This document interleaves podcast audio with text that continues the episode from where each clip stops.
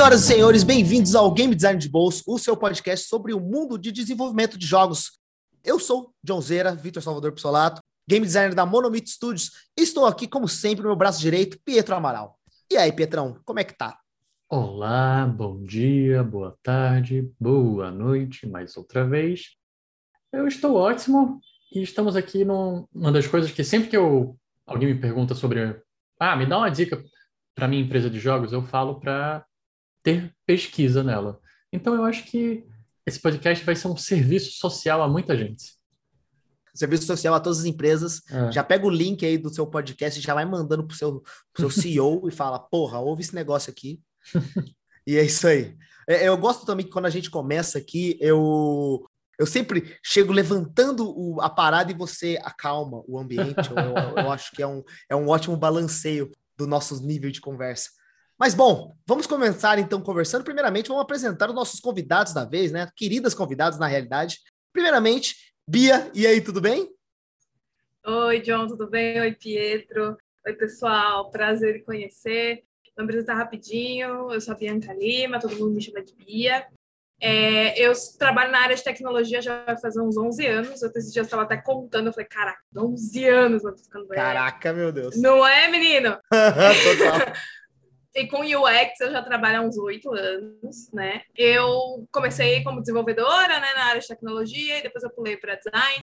E aí eu trabalhei como UX designer por um tempo e depois eu pulei para minha especialidade que eu amo muito, que é user research, né? Então eu já trabalhei em empresas como Microsoft, Itaú, já trabalhei no PagSeguro.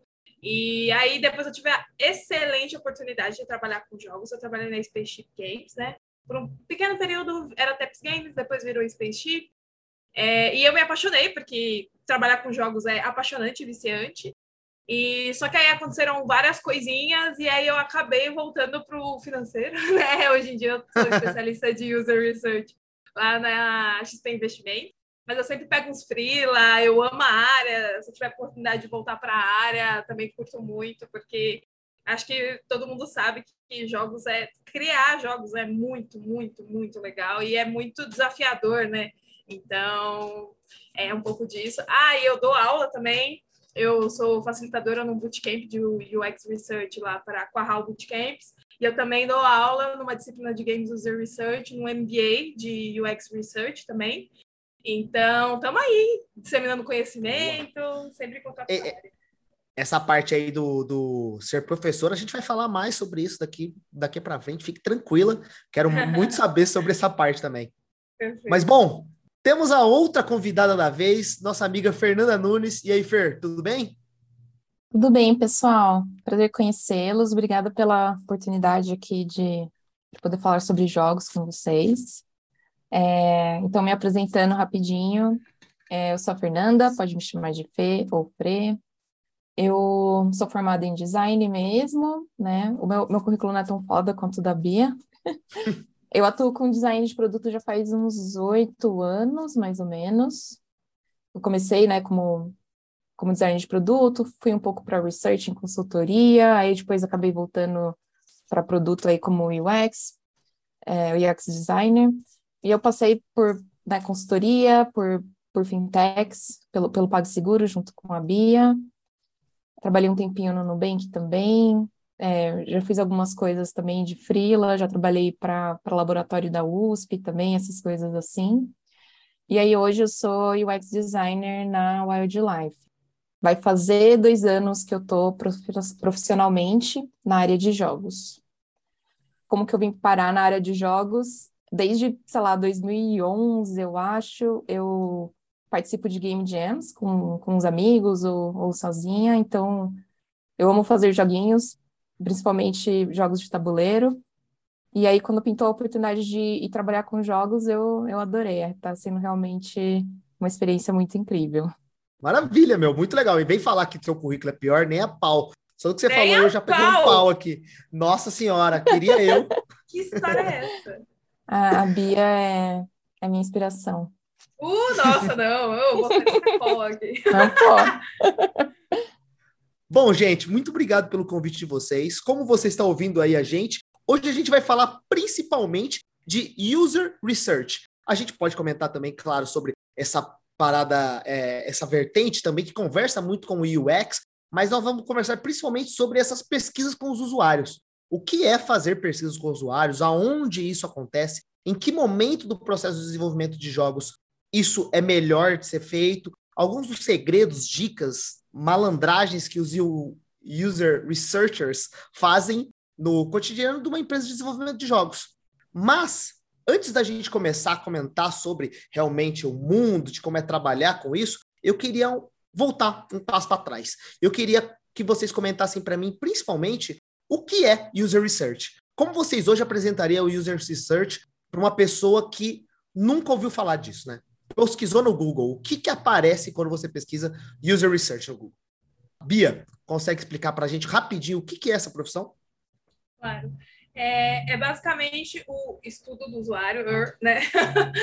Mas hoje em dia, geralmente, a gente trata muito mais visão de UX, né? De user experience, experiência da pessoa. Então, Perfeito. basicamente, são as pesquisas e os estudos para estudar realmente, se aprofundar no, na visão do usuário para melhorar tantos produtos, serviços, jogos, o que, que for o objetivo ali, para validar a visão dele, né? Então, tipo, é realmente a voz do cliente, a voz do usuário dentro da empresa.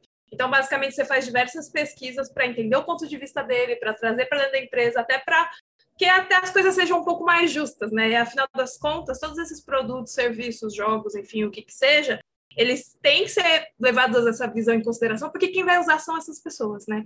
Então a gente pega esses públicos-alvos e a gente conversa com eles, entendem, por exemplo, é, se um estilo de arte faz sentido dentro daquele jogo, ou qual é a expectativa? É, então, qual é a expectativa? Fazer playtest para ver se a pessoa ela consegue entender e levantar todos esses pontos. E aí, o, geralmente, o researcher ele tem muito esse papel de fazer isso com uma profundidade maior, né? Então, ele vai anotar tudo, ele vai minutar ali para ver em que minuto cada um falou, para editar um vídeo para trazer uma evidência, para gerar realmente um relatório para falar, gente, se a gente quiser encurtar o caminho, né, não ficar fazendo deu errado, volta, faz de novo, deu errado. Bate volta. a cabeça na parede. É. Exatamente. E assim é, é, um gasto de grana também, né? Porque o desenvolvimento é caro, né? A hora dos desenvolvedores, a tecnologia, perde-se tempo, né? Então, para é, diminuir essa sensação de perda de tempo e justamente esse gasto de dinheiro. Então, esse contato com o usuário faz isso funcionar muito melhor, sabe? Então,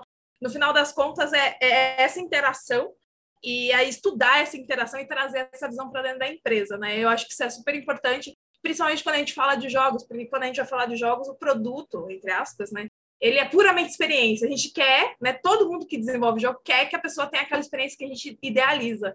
E geralmente, quando faz a pesquisa, a pessoa fala, ah, então a gente vai fazer só o que a pessoa quer? Não, a gente vai colher a experiência dela, colher a opinião dela, para a gente entender como que o que a gente quer fazer fica melhor na visão dela para que ela abrace a nossa ideia também e tenha a experiência que a gente quer, né? Muito bom, muito bom.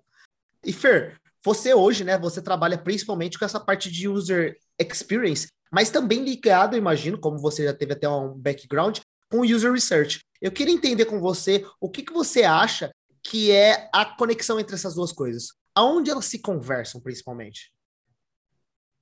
Bom, o UX designer, né, de jogos, ele ele acaba, ele não só cuida da experiência, né, que o jogador vai ter ali ao interagir com o jogo, mas ele também acaba conectando com outras áreas de negócio dentro daquela empresa de jogos, né? Então, voltando um pouquinho, né, no que a, no que a Bia estava falando, né, da importância de ter é, UX research dentro da empresa, né, da gente saber quem são os nossos jogadores, talvez cruzar essas informações com os outros jogos que a empresa tem e aí fazer um crossover, não sei, né, tipo, para atrair outros jogadores, talvez mostrar ads específicos de um game dentro do outro, ou, ah, faz sentido ter uma skin desse jogo dentro desse outro jogo para, né, uhum. aumentar a monetização, é, ajudar a equipe de, de UA, então pelo menos uma, uma das coisas que eu faço quando eu estou dentro de um, de um time né, de desenvolvimento, eu fico muito juntinha do UX Research para conseguir trazer essa pessoa para dentro do time e é, ela ter essa influência nessas outras partes do jogo, né? Porque quando, no caso de um jogo mobile, a gente tem User Acquisition, né? Que é a, a área que capta jogadores para jogar, porque hoje não dá só para eu lançar um jogo, eu tenho que tentar, né, fazer ele atingir o máximo de pessoas, né, do perfil ali daquele jogo possível. Uhum, e também, sim. né, entender como que o jogo tá, como que tá o desempenho desse jogo para eu conseguir depois, né, é, fazer as iterações nele e ir melhorando a experiência. Aí, no caso, né, fazer playtest, ou mesmo, né, observar dados, é, ver, né, tipo, o jogo, o mobile, eu, eu, falo do mobile porque é a área que eu tô, né, hoje, mas uhum. entender, né, onde está tendo algum problema, investigar, e o UX Research é muitíssimo importante para o meu trabalho, pelo menos para o meu dia, dia a dia nisso, né.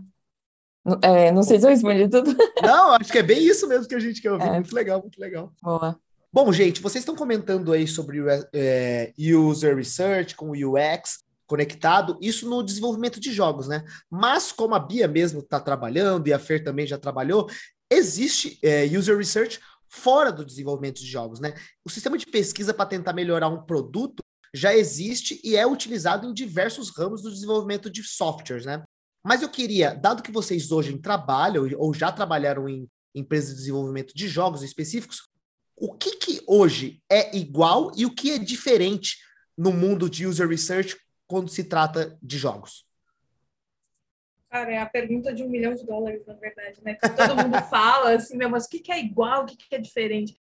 Na verdade, assim, é, e aí eu quero pedir também para a visão da Fer, né, para me complementar, mas, assim, é, quando eu comecei a trabalhar, o pessoal falava, e aí, e aí? Eu falei, é tudo muito parecido, porém completamente diferente.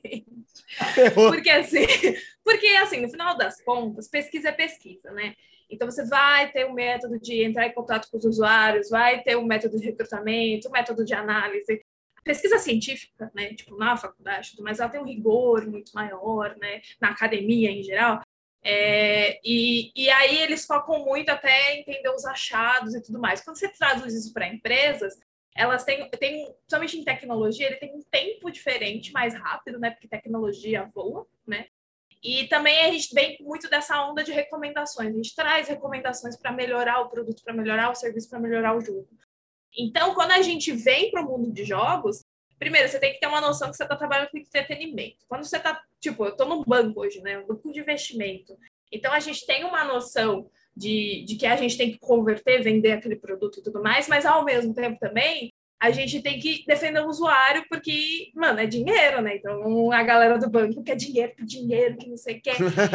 É, é bem agressivo. Quando a gente vem trabalhar em jogos, a gente tem que ter a noção de que a gente está trabalhando com entretenimento, que o foco é muito mais diversão, que a, o foco também é muito mais ajudar a pegar esses dados para elaborar é, o lado criativo das pessoas, para que o GD foque em GD, né? E não fique se preocupando necessariamente com todas as outras coisas de. Por exemplo, a Fer se preocupa muito com experiência para que o game designer tenha a liberdade de criar o que ele acha melhor e ter mais tempo para exercer a, a, função dele. E o user researcher também entra muito nisso, né? Muito duplinha, né? Quando eu trabalhava na uhum. Space, eu ficava muito em duplinha com o, os designers, principalmente os game designers, né? Porque justamente isso, né? Então, a gente tem que ajudar a trazer essa visão. E principalmente porque em produtos e serviços é tudo muito linear, né? Então, você entra no fluxo, você transfere o dinheiro, recebe o comprovante e acabou. É uma linha, né?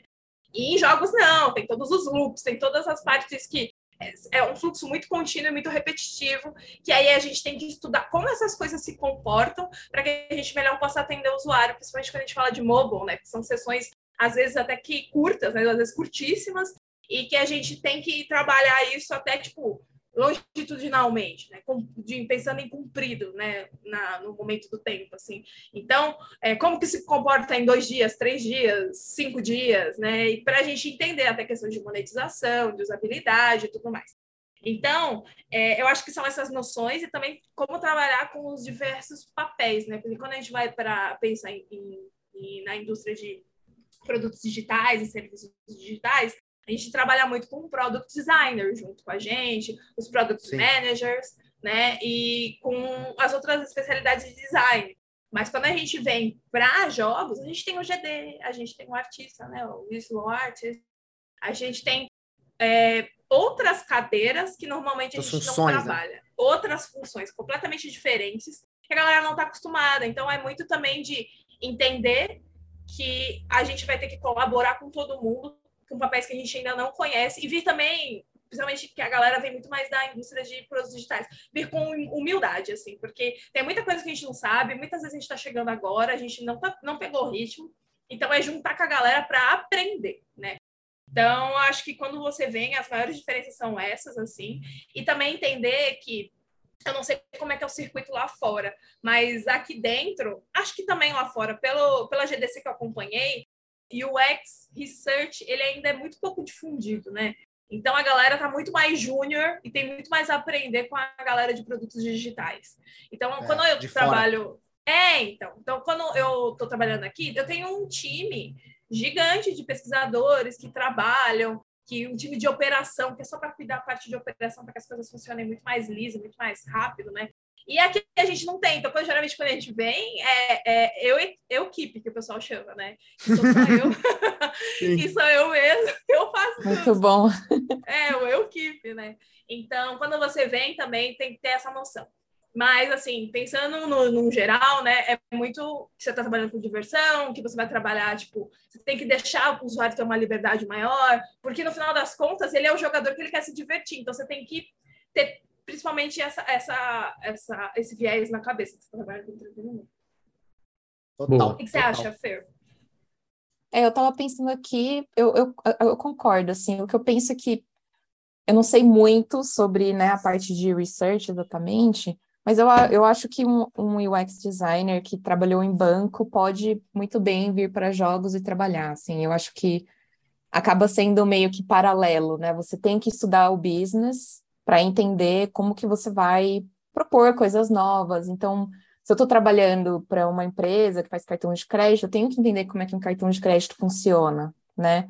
Eu tenho que entender como que funciona é, dar, dar crédito pré-aprovado para as pessoas, o que, que é analisado, a gente vai mostrar isso para a pessoa ou não.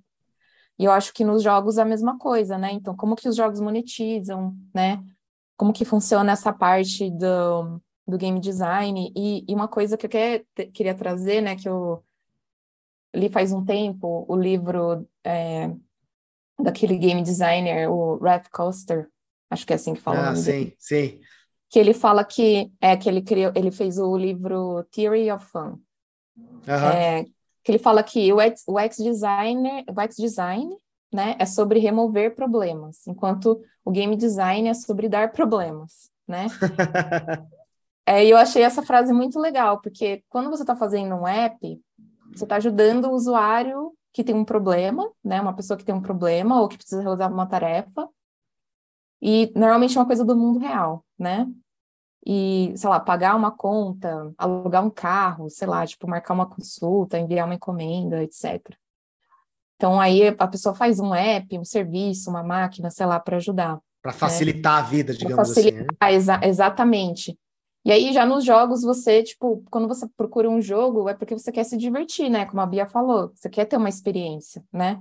Vai dep dependendo do gênero do jogo. Então, só que ali no jogo tem um problema que essa pessoa tem que resolver ali dentro, né, daquele ambiente. Então, isso pode ser, sei lá, tipo, ah, eu tenho que colocar pedrinhas da mesma cor juntas para fazer pontos e passar de nível, ou eu tenho que treinar monstrinhos para ficar super forte e virar campeã da liga, né? Então, uhum.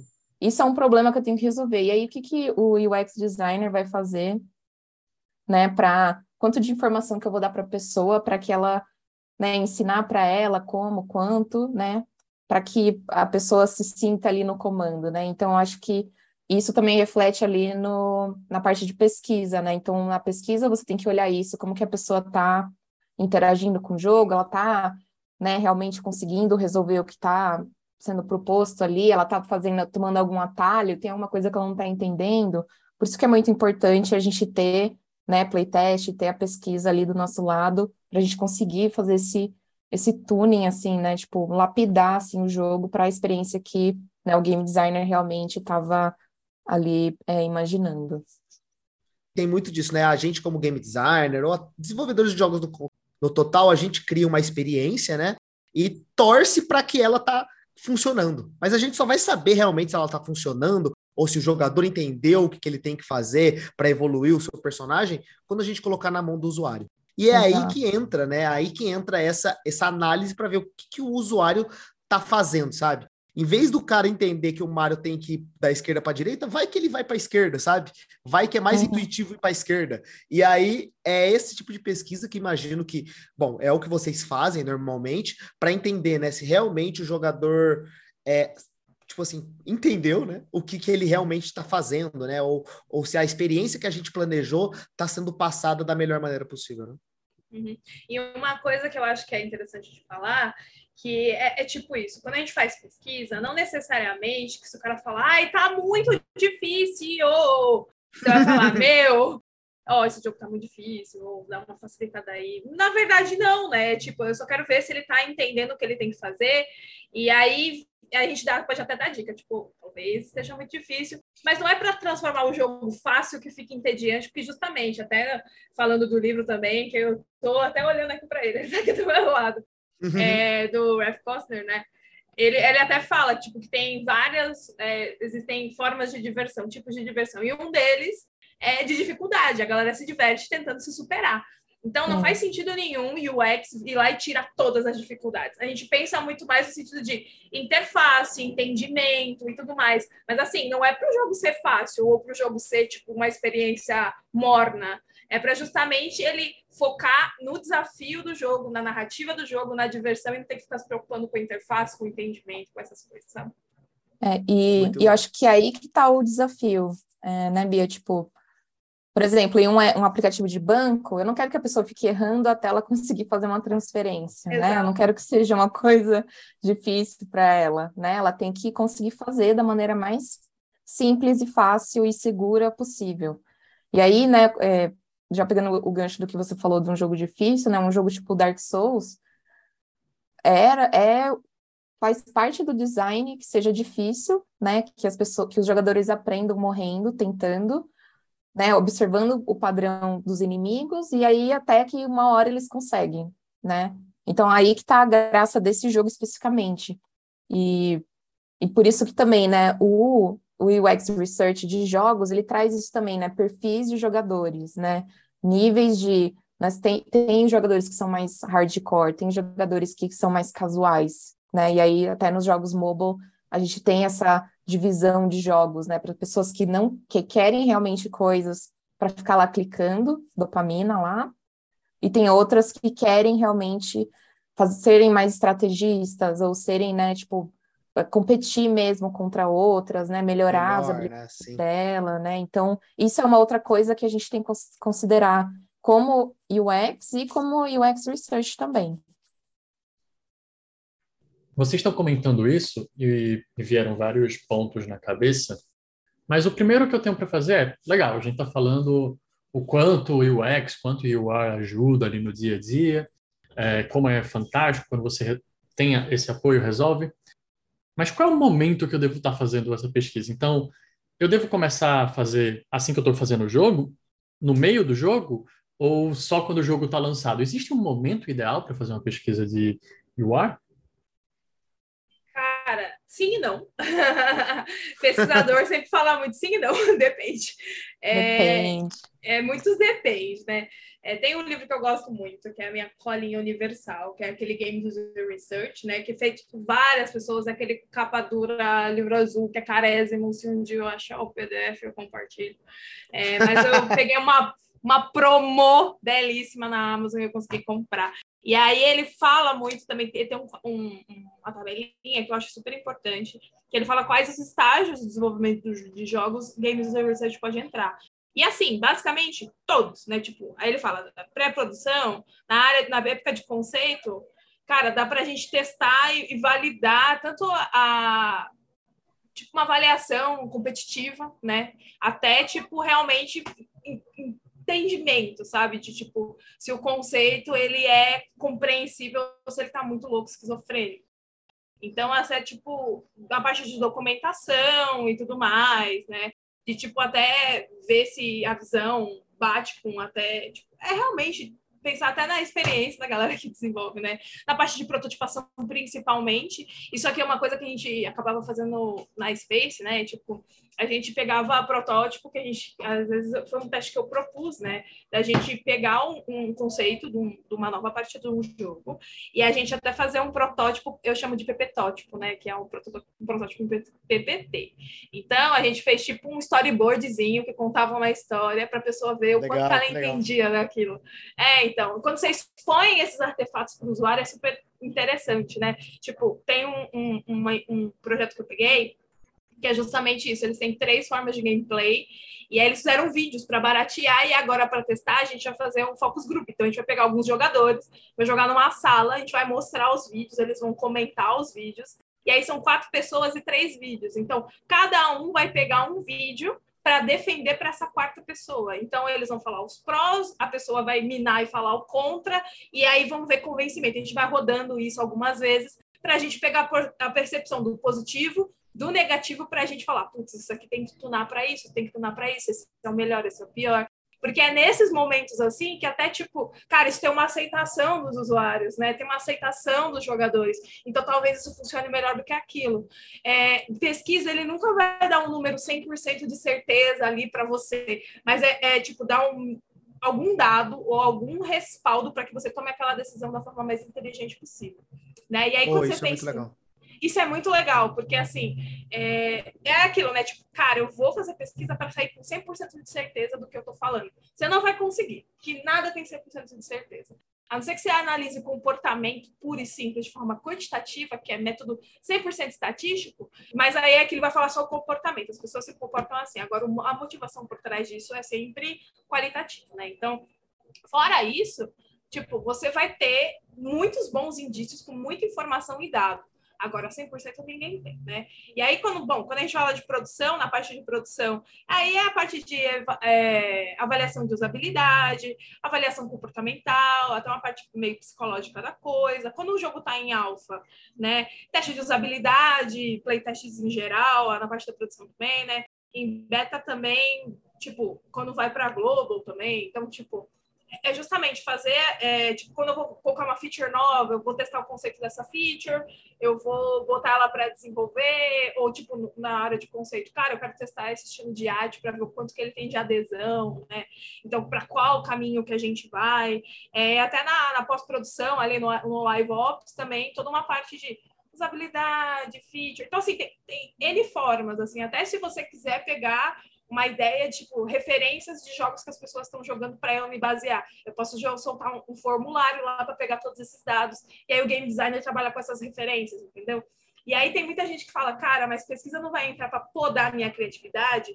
Na verdade, não, ele vai te dar uma, um leque de coisas embasadas para que você possa trafegar com mais segurança e tranquilidade. Para quando você mostre o teu processo, o teu, a tua proposta de jogo novo, a tua proposta de feature nova, que ela vai vir com um dado embasado do usuário para falar, tipo, mano, eu quero fazer isso porque isso funciona, entendeu? Então, isso é super Esse ponto do usuário, né?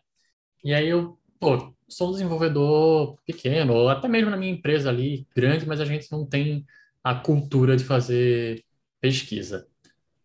Faz sentido eu fazer a minha pesquisa com o meu time interno? Porque meu time interno é a galera que gosta de jogo, que entende de jogo.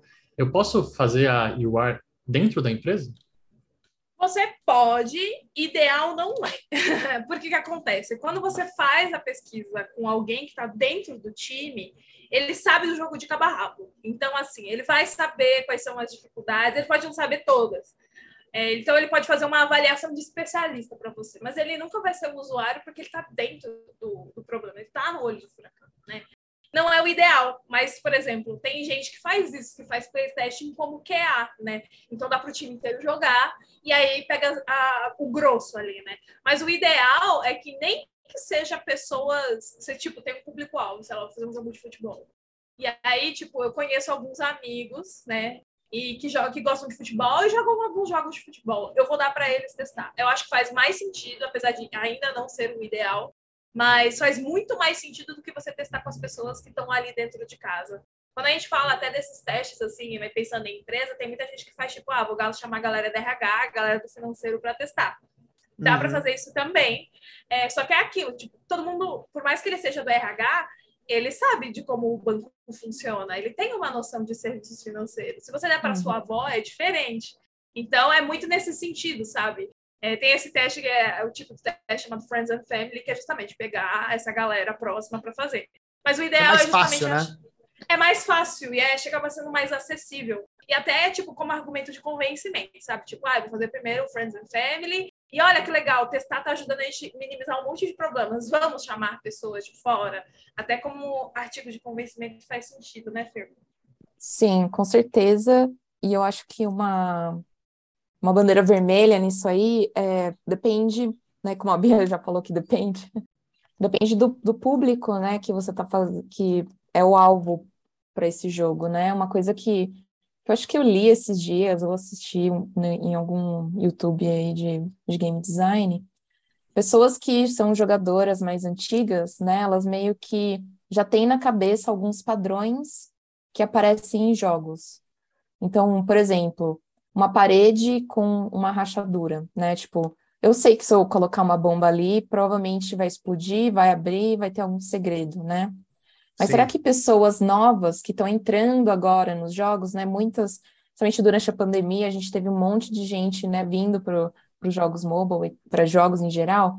Será que elas vão ter essa, essa mesma percepção? Então, quando você faz um teste com as pessoas do time, normalmente elas já são gamers, né? Como a Bia falou, já entendem no jogo. Então, essas pequenas coisas você vai. É aquele taking for granted, né? Tipo, você você vai deixar passar, e às vezes é uma é um detalhe importante ali para o game design, para a narrativa do jogo, para a pessoa progredir, né? Enfim, Muito só bom. acrescentando. Eu tenho uma pergunta ainda nesse cenário, porque é até uma prática que eu costumo fazer, e talvez você possa dizer se está correto ou errado, mas no, num cenário de pesquisa, mas não é nem, eu não, eu não chamaria nem de pesquisa, mas de entendimento de usabilidade, a gente costuma testar com as pessoas internas da empresa para ver se passa pelo entendimento básico, né? Principalmente de pessoas que já jogam, de pessoas que estão nesse universo da indústria. Você acha que isso é válido num cenário de entendimento de usabilidade daquela feature? Ah, com certeza, sim. Inclusive, onde eu trabalho, a gente faz muito isso, de jogar o jogo todo dia, de planejar playtest na empresa inteira, fazer competição no jogo, de pessoas uhum. trazendo bugs, feedback, essas coisas, né?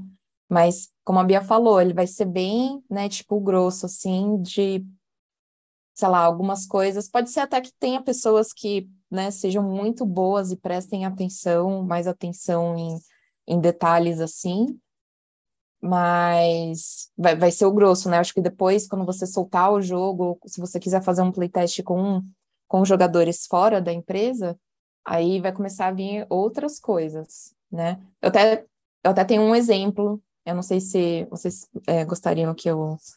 Claro, meu, manda claro, bala, claro. vai lá. Ah, então tá bom.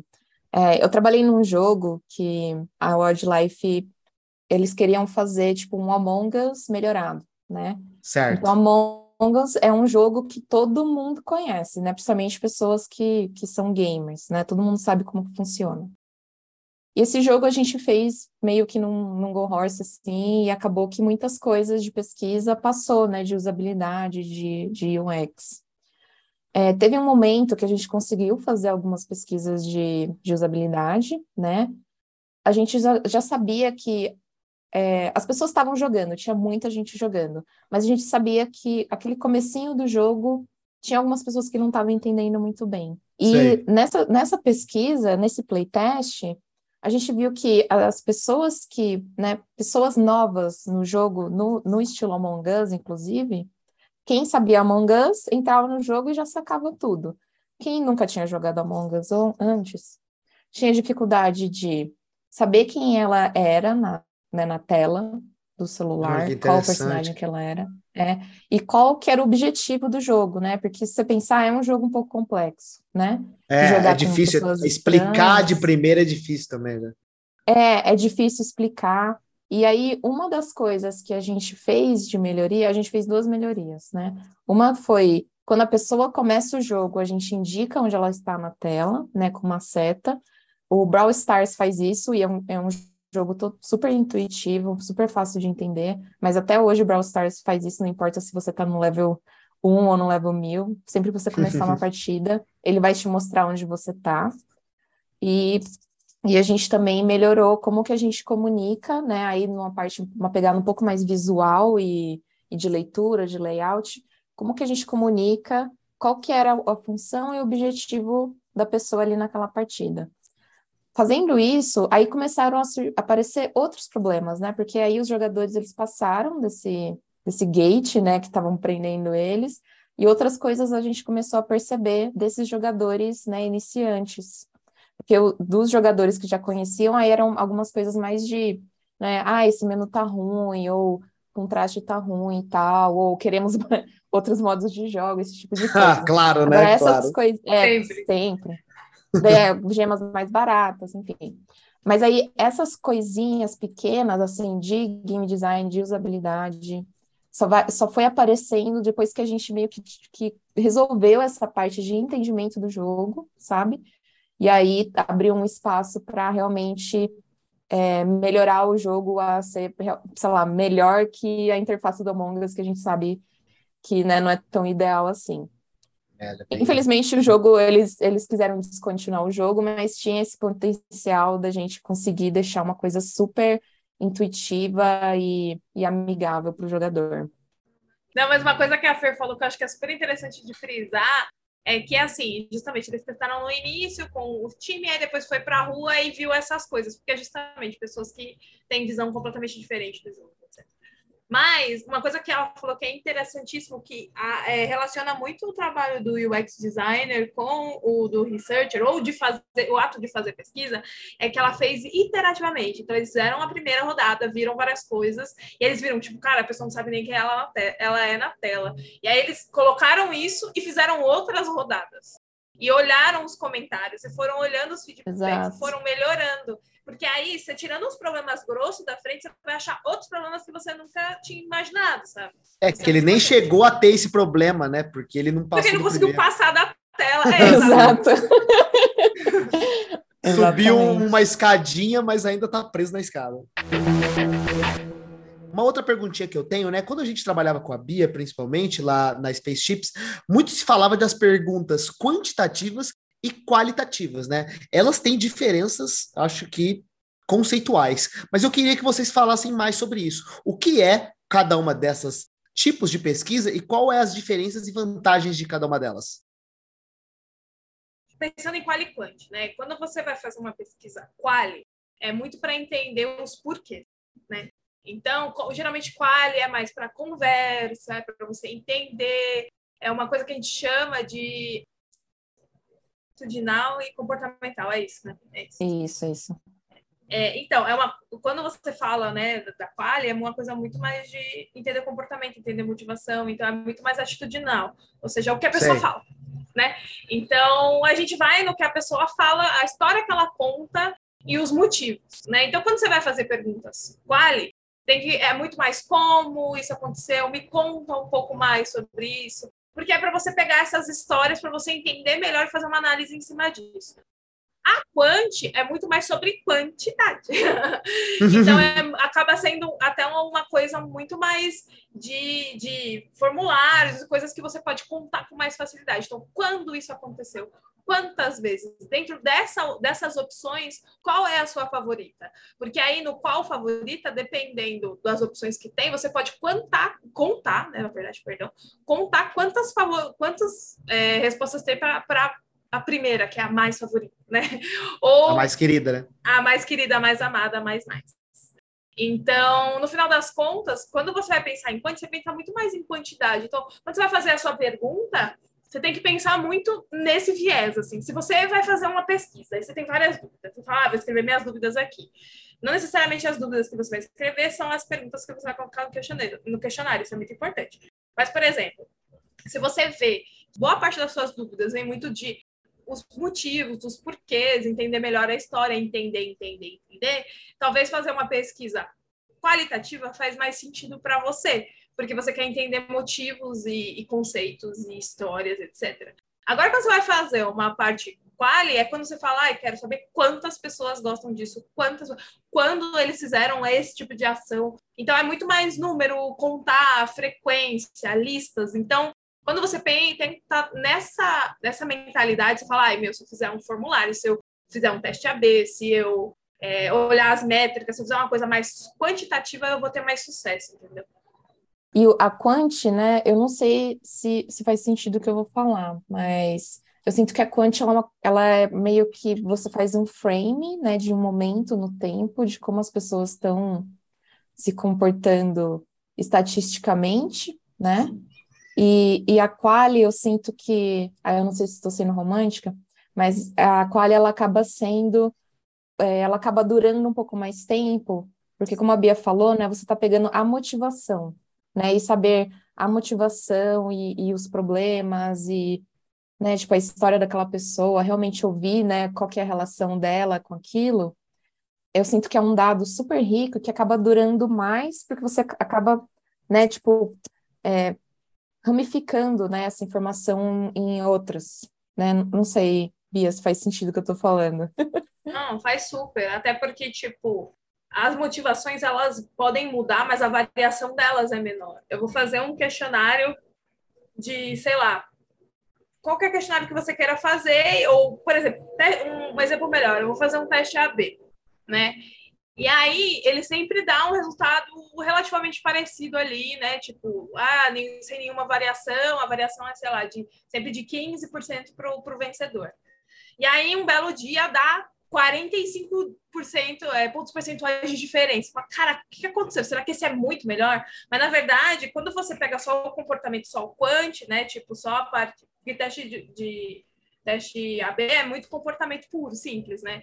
E às vezes você não sabe a motivação ali. Então, muitas vezes pode ser tipo alguma coisa sazonal que aconteceu né? Tipo, uhum. é, sei lá, teve um feriadão naquele país e as crianças ficaram todas trancadas em casa e todo mundo foi jogar seu jogo e monetizou pra caramba porque eles pegaram o cartão dos pais deles, entendeu? Então, são coisas que a gente não controla. Então, geralmente, a, a Quant, ela vem muito mais dessa foto mesmo. E se você implementou alguma coisa nova no seu jogo, essas respostas elas vão ter flutuação. Tudo isso impacta, né? E é um, impacta muito mais do que, por exemplo, na motivação do que porque o cara tá ali jogando na motivação, a compreensão Exato. dele dentro de uma feature, entendeu? Sim. Boa. É, quando eu também conversava com vocês bastante lá, lá na Space sobre isso, né, das diferenças e tudo mais que vocês contaram agora, era claro ver, pelo menos para mim, que nas quantitativas de quantidade, né, a gente fazia um, sempre um formulário e disparava para os jogadores e, cara, 100 mil respostas, sei lá, 50 mil respostas. Isso rolava muito, né? Porque, claro, o jogo era grande, tinha bastante gente. Mas quando a gente fazia na Quali, a gente entrevistava, sei lá, 10 pessoas, sabe? 12. Uhum. Imagino, claro, era mais o, o, qualitativo, né? Era mais tete a tete, né? A gente conversava com o cara uhum. realmente para sentir esses sentimentos mesmo que você comentou. E eu queria que você comentasse um pouco mais sobre esses números, sabe? Existe um número mágico onde o qualitativo e o quantitativo precisam? E como vocês definem, sabe? Puta, esse já, já tá o suficiente ou ainda não está o suficiente de respostas? Como isso funciona? Então, era muito louco, porque a gente era muito maluco nesse sentido e, e liberava sem limite, assim. E Zero era limites. doideira. Zero limites, né? Quem tem Só limite vamos. é município. Só vamos. Mas no final das contas, existem calculadoras de relevância estatística para você saber uma amostragem mínima. Geralmente esse número, ele varia assim, a calculadora geralmente ela varia entre 350 e 420, 450. Então a gente pegava duas mil, cinco mil respostas, aquele tudo é excedente, porque é bem isso, tipo, tem alguns gráficos que mostram, tipo, no início, até o da, da Quali tem muito nisso, assim, tipo, quando você vai fazer algumas entrevistas, é, tem alguns gráficos que mostram que as cinco primeiras entrevistas é muita coisa nova que você aprende. Dali em diante começa a ter tanta repetição que Sim, você fala, tipo, vale a pena eu continuar falando com essas pessoas, porque eu só vou pegar mais do mesmo se eu estou gastando tempo e dinheiro. A quali, ela funciona, a quanti, perdão, ela funciona quase a mesma coisa, porque aí o que acontece? É mais, muito mais sobre relevância estatística, né? E quando você fala de relevância estatística, tipo, quando você fala principalmente de amostragem, cara, eu não preciso comer o bolo inteiro para saber que ele é de chocolate, né? Então, Exatamente. Então, é, essas calculadoras elas dão os números norte assim para a gente se nortear do que, que a gente precisa falar para a gente não, não ver tudo. E aí era muito louco do jeito que a gente fazia até, porque, tipo, às vezes as pessoas disparavam a survey, elas viam duas mil respostas, e às vezes tinha um campo aberto que elas tinham que analisar um por um. Ela falou, não vou ler duas mil. Então, é, você perde ali na análise, porque justamente... de nervoso. É, então, vou ler duas mil respostas, ninguém tem tempo para isso, né? Então, é, acaba sendo muito isso, sabe? Então, tipo, às vezes, para você fazer uma análise mais refinada, um campo aberto, sei lá, de sugestão, né? Que, que é muito isso. Quando você vai fazer uma service, você tem que tomar muito cuidado com o campo aberto, porque ele vem de tudo, literalmente tudo mesmo. É, principalmente na, na Space, que a gente tinha alguns jogos que eram, entre aspas, mais brutões, assim, os caras se danavam de xingar a gente nos campos abertos. Total. Então, tipo, uh. não era? Você lembra Nossa, muito bem, né? eu tô ligado. então, assim, né? É... Aí, tipo, cara, eu não vou ficar lendo dois, dois, meus, dois mil comentários, sendo que mil vão ser xingamentos, né? Então, mas eu acho que nem, nem por isso, mas é tipo, às vezes a gente tinha que ler as coisas para a gente poder ter um entendimento maior. Porque quando você faz uma survey, você coloca uma pergunta aberta ali, é interessante que você leia tudo, que você tagueie algumas coisas que sejam interessantes, para você achar alguns agrupamentos se aquilo fizer sentido para você, né? Então, por isso que a gente tem que até maneirar um pouco nas perguntas abertas. Claro que não, não é vilão colocar as perguntas abertas, mas, enfim, é muito mais sobre quantidade, então vamos focar na quantidade. Mas é, é bem isso, sabe? Tipo, você não precisa duas mil, três mil, cinco mil respostas para você ter um resultado válido, né? Existem calculadoras que te apontam isso, e a calculadora é basicamente qual o tamanho da tua população, então qual é o nome do tamanho dos seus jogadores, assim, média, número. E aí tem alguns padrões que ele fala, ah, qual é o nível de confiabilidade dessa base, né? Então, tipo, quanto que essa base de fato representa as pessoas que você falar. Então, tem toda uma continha que você coloca os parâmetros ali, quanto de margem de erro que você é, aceita. E aí a margem de erro é muito isso, né? Tipo, quantos pontos percentuais para cima ou para baixo que você é, topa é, levar adiante para você ter seus resultados. Quanto maior a margem de erro, menor o número de, de, de amostragem, né? Então, é até que a gente fala, tipo, pesquisas políticas, né, de tipo de intenção de voto, elas têm uma margem de erro de 1 ou 2%, que é super pequenininho, porque, tipo, meu, a gente está falando de intenção de voto do país inteiro, a gente tem que ser muito rigoroso. Uhum. Mas no nosso dia a dia, não precisa ser assim, né? Então, é, é, muito isso. Existem alguns números, né? Mas é importante, o próprio SurveyMonkey, ele tem uma calculadora disso, então, você consegue colocar lá, aí às vezes você já fez a, a pesquisa e fala, putz, mas eu já fiz a pesquisa, não sei quanto de margem de erro, eu não sei se essa amostra tá boa, né? Ele também tem uma calculadora de margem de erro, então você coloca lá as coisas que você fez e ele fala, ó, oh, tá bom ou tá ruim. É, mas é um pouco disso, né, Fer? Sim, sim. E essa da parte da quali, né, acho que depende também do tipo de pesquisa quali que você vai fazer, né?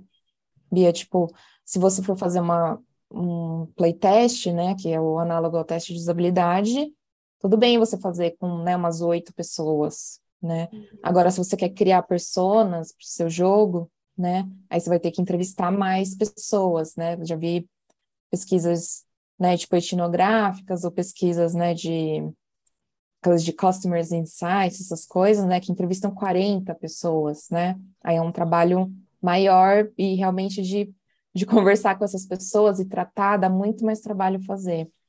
Né, eu nunca fiz, eu não, não sei se a, se a Bia já fez, acho que ela no PagSeguro, né, teve isso. um rolê assim, então tem, tem isso também, né, só, só acrescentando, mas é, concordo. Era um, era um, diário de uso continuado, era uma sonda cultural lá, método super loucão, e aí a gente acompanhou 32 pessoas por oito dias fazendo atividades, e depois elas vinham fazer entrevista. Então era muita gente, né? É. E trabalhoso, né? muito bem. É trabalhoso, para analisar isso foi um inferno, assim, de verdade. E aí, mas, por exemplo, que nem agora, em linhas mais gerais, por exemplo, a gente está estudando tipo, motivação de abertura de conta lá na firma que eu trabalho. Então, a gente uhum. quer volume, porque a gente vai traçar esses perfis, a gente precisa de volume. Então, a gente quer falar com 30, 40 pessoas. E isso é um número muito grande, tá? Que geralmente oito pessoas já mais que resolve, né? A uhum. situação toda a gente falou alguns pontos, vieram várias perguntas na minha cabeça, mas você falou sobre a palavra amostragem, né? E a amostra realmente é um ponto complicado de se lidar em vários cenários. Se a gente usar o cenário político, né, pô, se você for em algumas cidades e utilizar ela como referência para o Brasil todo, você está pegando uma amostra minúscula, o ideal é que você pegue do Brasil todo. É, então, a minha pergunta é: em testes quantitativos, faz sentido eu ter que esperar? Porque você comentou em alguns momentos, ah, é interessante que a gente tenha a pesquisa. Porque às vezes pode ser que a pessoa foi influenciada pelo dia da semana, ou porque estava em, sabe, naquele país teve feriado. Será que é importante na minha pesquisa eu considerar mais de um dia da semana para fazer a coleta desse qualitativo, exatamente para garantir esse, essa flutuação? Além disso, além dos dias da semana, é importante eu fazer pesquisa com pessoas de cenários diferentes. Quando eu falo cenários, eu falo realmente localizações, né? Então, que a gente sabe que hoje no mercado mobile, por exemplo, onde se mais monetiza é nos Estados Unidos. Uh, e depois a gente vem um pessoal lá de outra, de, ainda de países normalmente mais desenvolvidos, mas eles monetizam em um certo nível, e aí vai mudando a monetização e provavelmente o comportamento. Então, é importante isso na hora que você for entrevistar? Então, sim, aí é muito mais, quando a gente vai falar de amostra, né, a gente tem alguns critérios de demografia, né? Então, por exemplo, é, a gente tem que entender qual é a minha população, né? Então, tipo, a minha pesquisa vai servir a quem, né? E aí é tipo, quais são os meus critérios de inclusão? Então, para eu definir quem que eu vou falar, é, eu quero incluir pessoas que é, moram nesses três países, que são os países que mais monetizam, que são não sei quem, você vai definir seus critérios, né? Tipo, eu quero distribuição de tantos homens, tantas mulheres, e tem em mente também que quanto mais critérios você coloca, mais difícil fica de recrutar essas pessoas, tá? Então, é, tem que ter um balanço ali, né? Tipo, um equilíbrio. E você precisa conhecer um pouco essas pessoas, nem que seja por métricas, né? E aí, por exemplo, é, quando a gente vai falar de amostragem, a gente leva tudo isso em consideração, os critérios de inclusão e de, é, exclusão, e a gente tem que ter uma, uma diversidade sociodemográfica, né? Então, ver as características sociodemográficas e, é, colocá-las para refletir dentro da sua amostra, na sua população, porque é justamente a amostra é uma foto né? Tipo, reduzida, né? Mas é como se fosse uma foto da tua população total. Então, você precisa conhecer um pouco da tua população para você definir a tua amostra, né? E aí, por exemplo, faz sentido pegar em dias diferentes. Se o negócio tem uma, uma flutuação muito grande, se é um negócio super dinâmico que muda toda hora, até faz, mas assim, honestamente, quando a gente vai fazer quali, é, não é tão sensível, porque é que nem a Fer falou, o, os achados são mais perenes. Tipo, o motivo dela jogar hoje, o motivo dela jogar daqui uma semana, daqui a três dias, provavelmente não vai mudar, porque é uma coisa muito mais é, consolidada do que, por exemplo, um teste AB que está completamente sujeito a alguma mudança sazonal que a gente não tem controle, né? Então, a, nesse ponto, as pontes ficam muito mais expostas, né? A não ser que você fala assim, tipo, a não ser que aconteça uma merda muito grande. Ai, tipo, eu vou marcar, eu fiz três entrevistas essa semana e vou fazer três semana que vem. Aí no meio estoura uma pandemia. aí, meu filho. Aí, aí fudeu. Aí fudeu. Não tem nada que segure esse resultado dessa pesquisa. Aí você já. É bom que você tira uma foto pré e pós-pandemia. Você já faz todo um negócio. Mas é assim, bonito. entendeu? É, mas assim, é, é muito isso, sabe? Tipo, quando você vai falar de quali, talvez essa flutuação, essa preocupação seja uma preocupação que você tenha que não necessariamente vai, vai trazer tanto retorno. E até, tipo, por exemplo, survey, dependendo do que, que você vai perguntar, não corre todo esse risco de flutuação tão grande, porque justamente a gente quer, quer frequências, quer isso, quer aquilo. E aí, até porque se você tiver o hábito de ter umas pesquisas com um pouco mais de frequência, é, você vai conseguir acompanhar isso de forma histórica, de linha histórica, né? Tipo, eu tenho um histórico de pesquisas. Por isso que é muito importante quando você vai fazer pesquisa, você tentar padronizar as perguntas, né? É, tipo, perguntar elas sempre do mesmo jeito, idade sempre com as mesmas mesmas faixas, data sempre do mesmo jeito, as opções da mesma forma, assim, tem alguns padrõezinhos ali, porque quando você for cruzar uma pesquisa com a outra para você entender linha histórica, o básico tá, tá alinhado, sabe? Você perguntar gênero da mesma forma, etc, etc. E tá, para tentar padronizar isso. Peraí. Você está escutando? Um pouquinho. É. Mas tudo bem. Tá rolando um racha aí na. É, é tá rolando uma corrida. 23. Mas, enfim. É, então, assim, quando você vai para a própria survey, né? Tipo, é, é importante você perguntar tudo mais ou menos do mesmo jeito, porque aí você consegue cruzar isso, né? Tipo, as Sim. perguntas são cruzadas entre as, pes as pesquisas e você usando as mesmas, os mesmos padrões que, por exemplo, a galera de UA, a galera de dados usou para perguntar é, da é, idade, gênero, país e tudo mais, você consegue cruzar, inclusive, com as métricas, né? Então, é, é muito isso, tipo, é, é, questão de bom senso, assim. Se é uma coisa, um assunto super volátil, que muda muito rápido, talvez faça sentido, assim. Mas no, no normal, eu acho que não, não, faz tanto sentido. Agora, se for teste AB, que é puramente comportal, comportamental, sabe? Aí tem que tomar muito cuidado, porque aí assoprou no ouvido da pessoa, nossa, ela muda de ideia, acordou de ovo virado, entendeu? E aí, justamente, a gente fala muito da amostra, né? Porque por isso que a gente não pergunta para uma pessoa só. Se aquele grupo que é representativo é, teve uma mudança de comportamento muito grande, aconteceu alguma coisa, entendeu? Ou tem uma variação muito grande, enfim. Não sei se você tem alguma experiência diferente para compartilhar. Não, não é exatamente isso, e eu acho que esse é um dos desafios dentro das empresas também, né? De ter essa, uhum. essa padronização né, das, das pesquisas, dos questionários, né? É, não só o pessoal de, de, dados, mas a gente também tem, é, pelo menos aqui na, na Wildlife, a gente tem o pessoal de comunidades, né, que também tenta medir, né, como que os jogadores estão se sentindo. Então, é, é um super desafio tentar trazer, né, essas pessoas que não, que o, a raiz delas não é research, né, trazer elas para ter essa, essa noção de que a gente tem que padronizar, de que a gente tem que cruzar e como que a gente tem que ler essa, esses dados que chegam para a gente. A gente está falando muito de dados e tal, e já foi comentado em outro momento, né? A gente falou do teste AB, teste AB vem com dados, a gente fala sobre medir dados constantemente no, dentro do jogo, ver as métricas, como está a métrica de retenção e tal. E minha pergunta é: estudo de dados é UR? Principalmente quando eu trabalhava na, na Space, os, os meus melhores amigos era um coqueiro que a gente trocava várias ideias, porque ele é de dados. Então a gente trocava muito uma ideia de tipo, como que o meu trabalho qualitativo pode ajudar para ele entender melhor as motivações através daqueles números, como aqueles números dele podem ajudar, me ajudar para endossar o meu lado quali. Então, tem uma troca muito grande se não tem, deveria ter, né?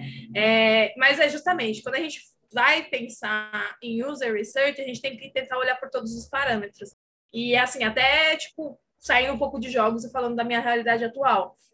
A gente tem uma cobrança muito grande de a galera de UX e a galera de design olhar dados e métricas também. Porque isso ajuda a endossar toda a pesquisa que a gente fez. É, por exemplo, eu estou fazendo uma pesquisa lá, recente agora, eu estava terminando uma análise, estava super cansativo, mas finalmente consegui terminar. E aí, é, a gente fez a análise das entrevistas, a gente fez 10 entrevistas, tinha super um monte de informação. E aí, um amigo meu veio com vários dados de funil, conversão, sei que lá, que várias suspeitas e hipóteses que a gente saiu, a gente conseguiu confirmar com dados. Então, quando a gente for mostrar o resultado, a gente mostra dos dois. E aí, eu até fiquei me perguntando, cara, de início eu já devia ter olhado isso, vacilei, porque geralmente é o caminho natural que a gente faz. A gente sempre olha o que a gente tem em casa para a gente começar alguma coisa, até para ver se precisa, porque às vezes só com a análise de dados a gente consegue resolver muita, muita coisa. É, o, os dados é meio que aquele, aquele monitor, né, que vai. É. E aí, se acontece alguma coisa, você por ali você já consegue é, não entender, mas é o, é o normalmente é o ponto de partida, né, de várias outras pesquisas. Bom, gente, é, eu lembro que quando sim, claro, a gente estava fazendo pesquisas lá na, na Space, até no, onde a gente trabalha, eu trabalho hoje em dia, a gente, depois de fazer algumas pesquisas, dado essa montante de dados que a gente vai coletando, a gente vai montando personas. E eu queria que você, Fer, explicasse um pouquinho para a gente o que são as personas e para que, que elas servem. No caso de, sei lá, tipo de um produto, né, que não, não é um jogo, é você entender a, a motivação por trás daquele, daquele usuário, qual que é a motivação e o que ela, aquela pessoa está tentando resolver. Porque no final, você, ela tem um problema e você quer criar uma solução que vai ajudar ela a resolver aquele problema, né? Então, quando eu tenho quando eu tenho uma pessoa que tem um problema, ela tem vários jeitos de resolver aquele problema. Então, uhum. por que ela vai querer pegar, vai querer usar a sua solução para resolver, né? Então, quando a gente cria as pessoas, a gente tenta entender, né, quais são as motivações daquelas pessoas e como que a gente pode, então, né, encaixar o nosso produto dentro, né, da vida daquela pessoa. No caso dos jogos, do que eu já vi, porém não, não tenho muita experiência em, em personas para jogos, mas tem aqueles é, arquétipos de jogadores, né?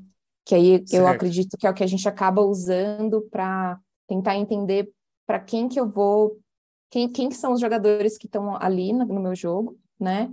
E para quem que então eu vou construir é, features novas, né? Então, num jogo, sei lá, num Battle Royale da vida, né? Tipo um Fortnite, a gente tem as pessoas que são super competitivas, né? Que querem sempre estar em primeiro, que querem é, matar todo mundo e tal.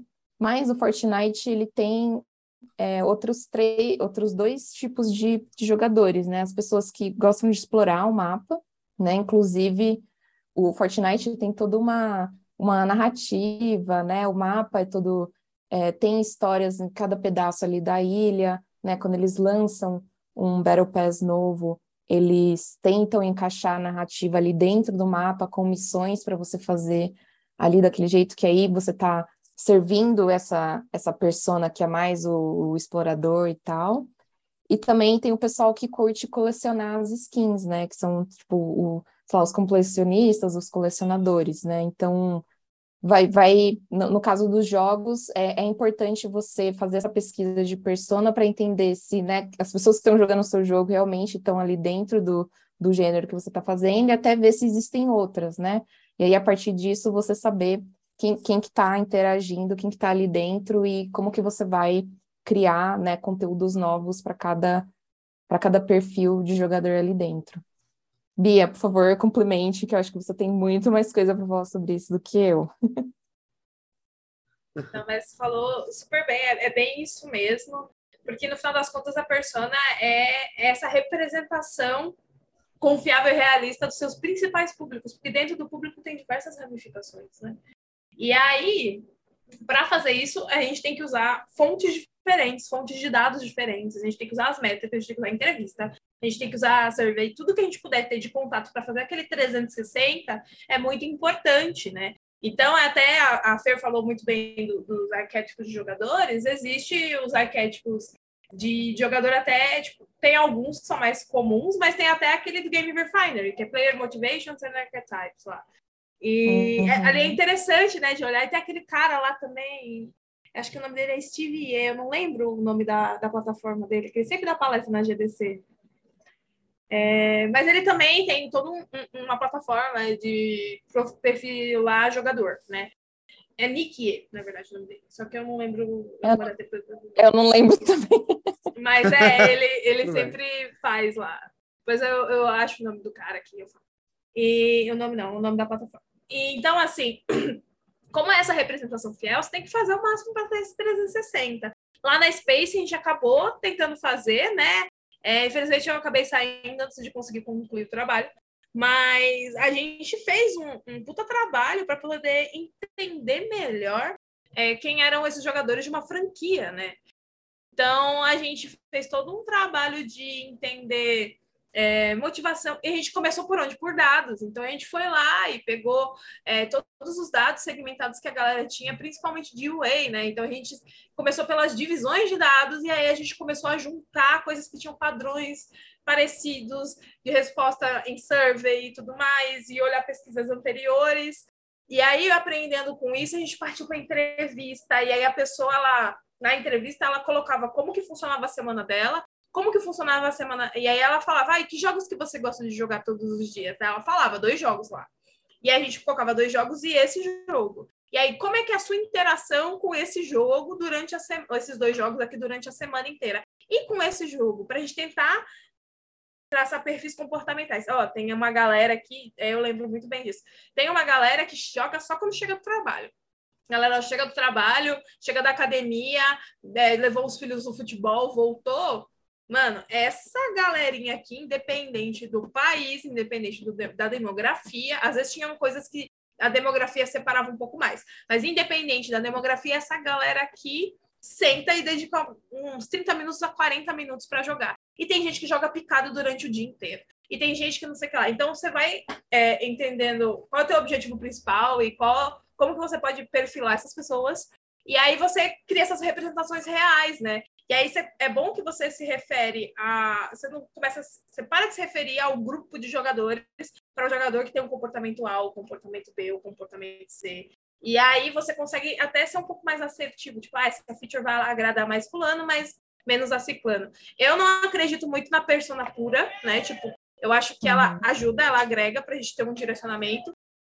Mas se ela tiver atrelada a uma jornada, tipo, esse daqui é o perfil dessa pessoa e ele age dessa forma, é muito melhor de você olhar. Ah, então esse perfil aqui que geralmente é, é parecido, é, ele tem esse comportamento de jogo, esse comportamento de monetização, esse comportamento de competitividade, é, durante a semana ele joga nesses momentos, e aí funciona melhor. E, tempo, né? Bia, aí, só complementando, é, uma das funções mais importantes né, de, desse, desse tipo de persona é você sempre lembrar né, para quem que você está fazendo né, o jogo. Isso. Ele, tipo, acaba, depois que você cria né, essas, esses perfis, você fica muito mais fácil discutir, né, features novas, para onde o jogo está indo, né, até é, defender, né, seu, algum Total. ponto de vista, alguma outra pesquisa que você fez, né, para ali para o pessoal mais, mais C-level, né, é, uma, é um artefato que pode ser importante nesse, nesses momentos também. E você falou sobre o ponto convencer o C-level, né? Eu acho que tem muita gente que deve estar pensando que não deve, deve estar até a sua, sua empresa é uma empresa de equipe, né, que é um, uma pessoa só, e vem sempre aquele lugar de, pô, pesquisa é caro, pesquisa não é rápido, pesquisa custa tempo, às vezes pesquisa custa dinheiro mesmo para você recrutar essas pessoas, às vezes você necessita que um certo brinde ou alguma coisa assim, então custa caro. É, como é que eu convenço a minha, minha empresa, como é que eu provo que ar faz sentido. Então, como é que eu compro esse buy-in deles, né? Boa. Buy-in é um negócio que eu, um dos que eu mais gosto de falar, eu falo muito isso em aula, porque pesquisa a galera tem que ser lembrado que funciona e que vale a pena. Então, toda vez que você vai entrar numa empresa, você sempre tem que estar ali nesses argumentos de convencimento, né? Quase uma, uma evangelização mesmo da galera. E quando você está em empresas menores, mais ainda, né? Porque, tipo, a galera tá mais próxima, né? Mas eu acho que, assim, tipo, tem até um, um, uns artefatos que a gente usa que são é, escalas de maturidade. Então, depende muito da maturidade da empresa, maturidade de design, maturidade de UX, né? E aí, geralmente, se não tem nada, você vai ter que esperar uma, uma, Tipo, se não tem nada nem ninguém que se importe com isso, vai ter que esperar uma quase um milagre divino para que alguém que se importe com isso entre na empresa. No momento que essa pessoa entrou, ela vai se sentir meio sozinha, mas ela vai falar, tipo, gente, vamos tentar isso aqui, eu acho que é legal. E aí ela tenta pelo mais barato e mais simples sempre primeiro. Né? Então, um questionário é, para os usuários que reclamaram no, no, no suporte, você manda um questionário para eles responderem para entender melhor o problema deles, já é um primeiro passo, entendeu? Olhar as reviews do, da loja, agora falando né, em jogo, jogo para celular, fazer uma análise daquilo e levantar uns pontos de usabilidade é outro passo. E aí você vai dando esses pequenos passinhos, assim, até você fala, ô oh, galera, se a gente quisesse sempre fazer uma pergunta coisa para o usuário para a gente facilitar a nossa, as nossas entregas, que tal a gente colocar um botão no jogo para a gente pedir para a gente dar survey, né? Isso é uma coisa que era muito legal que a gente fez na, na Space, que era um botãozinho de, sei lá, free gold. E aí a pessoa tocava, ó, responde a survey que você vai ganhar dois HC, tá ligado? E aí a galera respondia e fazia isso, né? Então, a gente sempre tinha um volume grande de, de, de justamente porque, tipo, começou tão pequenininho ali que a galera falou, não, agora a gente está convencida que vale esse esforço de desenvolvimento. E aos poucos, assim, as coisas vão escalando até ter o fatídico primeiro teste de usabilidade, no caso, o primeiro playtest, né? Que aí isso muda tudo, né?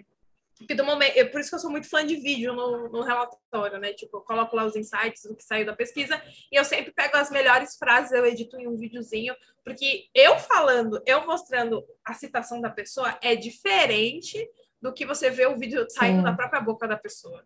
A, pessoa. a galera entra em choque, né? Eu, eu, eu aprendi... é, a galera entra em choque. Eu nunca esqueço de uma, de uma, de uma, de uma, uma apresentação que eu fiz, que eu fiz uma ediçãozinha, e aí a moça tá falando, ah, tô com um problema na minha... na, na fase diária, né, na daily, e aí tá mostrando o resultado dela completa, então para eu poder jogar, eu tampo metade da tela com uma mão e jogo com a outra, porque eu não quero ver o resultado, não quero estragar minha surpresa. Quando as pessoas escutaram Cara, isso da boca, nossa, caos. Tipo, temos que resolver isso para ontem. Muda agora. Total. Muda agora. Cadê? Chama um dev, tá ligado? Então, é, era muito isso, sabe? Então, tipo, traz todo um, um, outro peso, assim. E aí, quando rola esse primeiro playtest, e aí é muito legal você pavonear isso, tipo, é, meu, eu quero que você participe comigo fazendo essa anotação, eu quero que você conduza, eu quero criar uma, uma, um outro invite e compartilhar a tela para as outras pessoas estarem na outra sala e assistir. Chama geral, porque é isso que vai falar, nossa, isso faz muito sentido. E aí isso vai acontecendo cada vez com mais frequência. Então, assim, é baby steps, é muito pequenininho, porque geralmente no início a maturidade é muito baixa. E conforme essas coisas vão entrando, a maturidade vai aumentando, e aí as pessoas vão fazendo um pouco de pesquisa, aí já vão ter outro contato e vão trazendo cada vez mais, para no final das contas falarem, tipo, meu, vamos contratar uma, uma pessoa de UX design, vou contratar a Fer, para começar isso, aí falar, meu, deu super certo, vamos tracionar, vamos ter mais Fers, e a Fer sozinha não vai dar conta da pesquisa da, da equipe, então vamos contratar uma Bianca, e assim vai indo, entendeu? E Bia, eu queria. É, não, super o que você falou.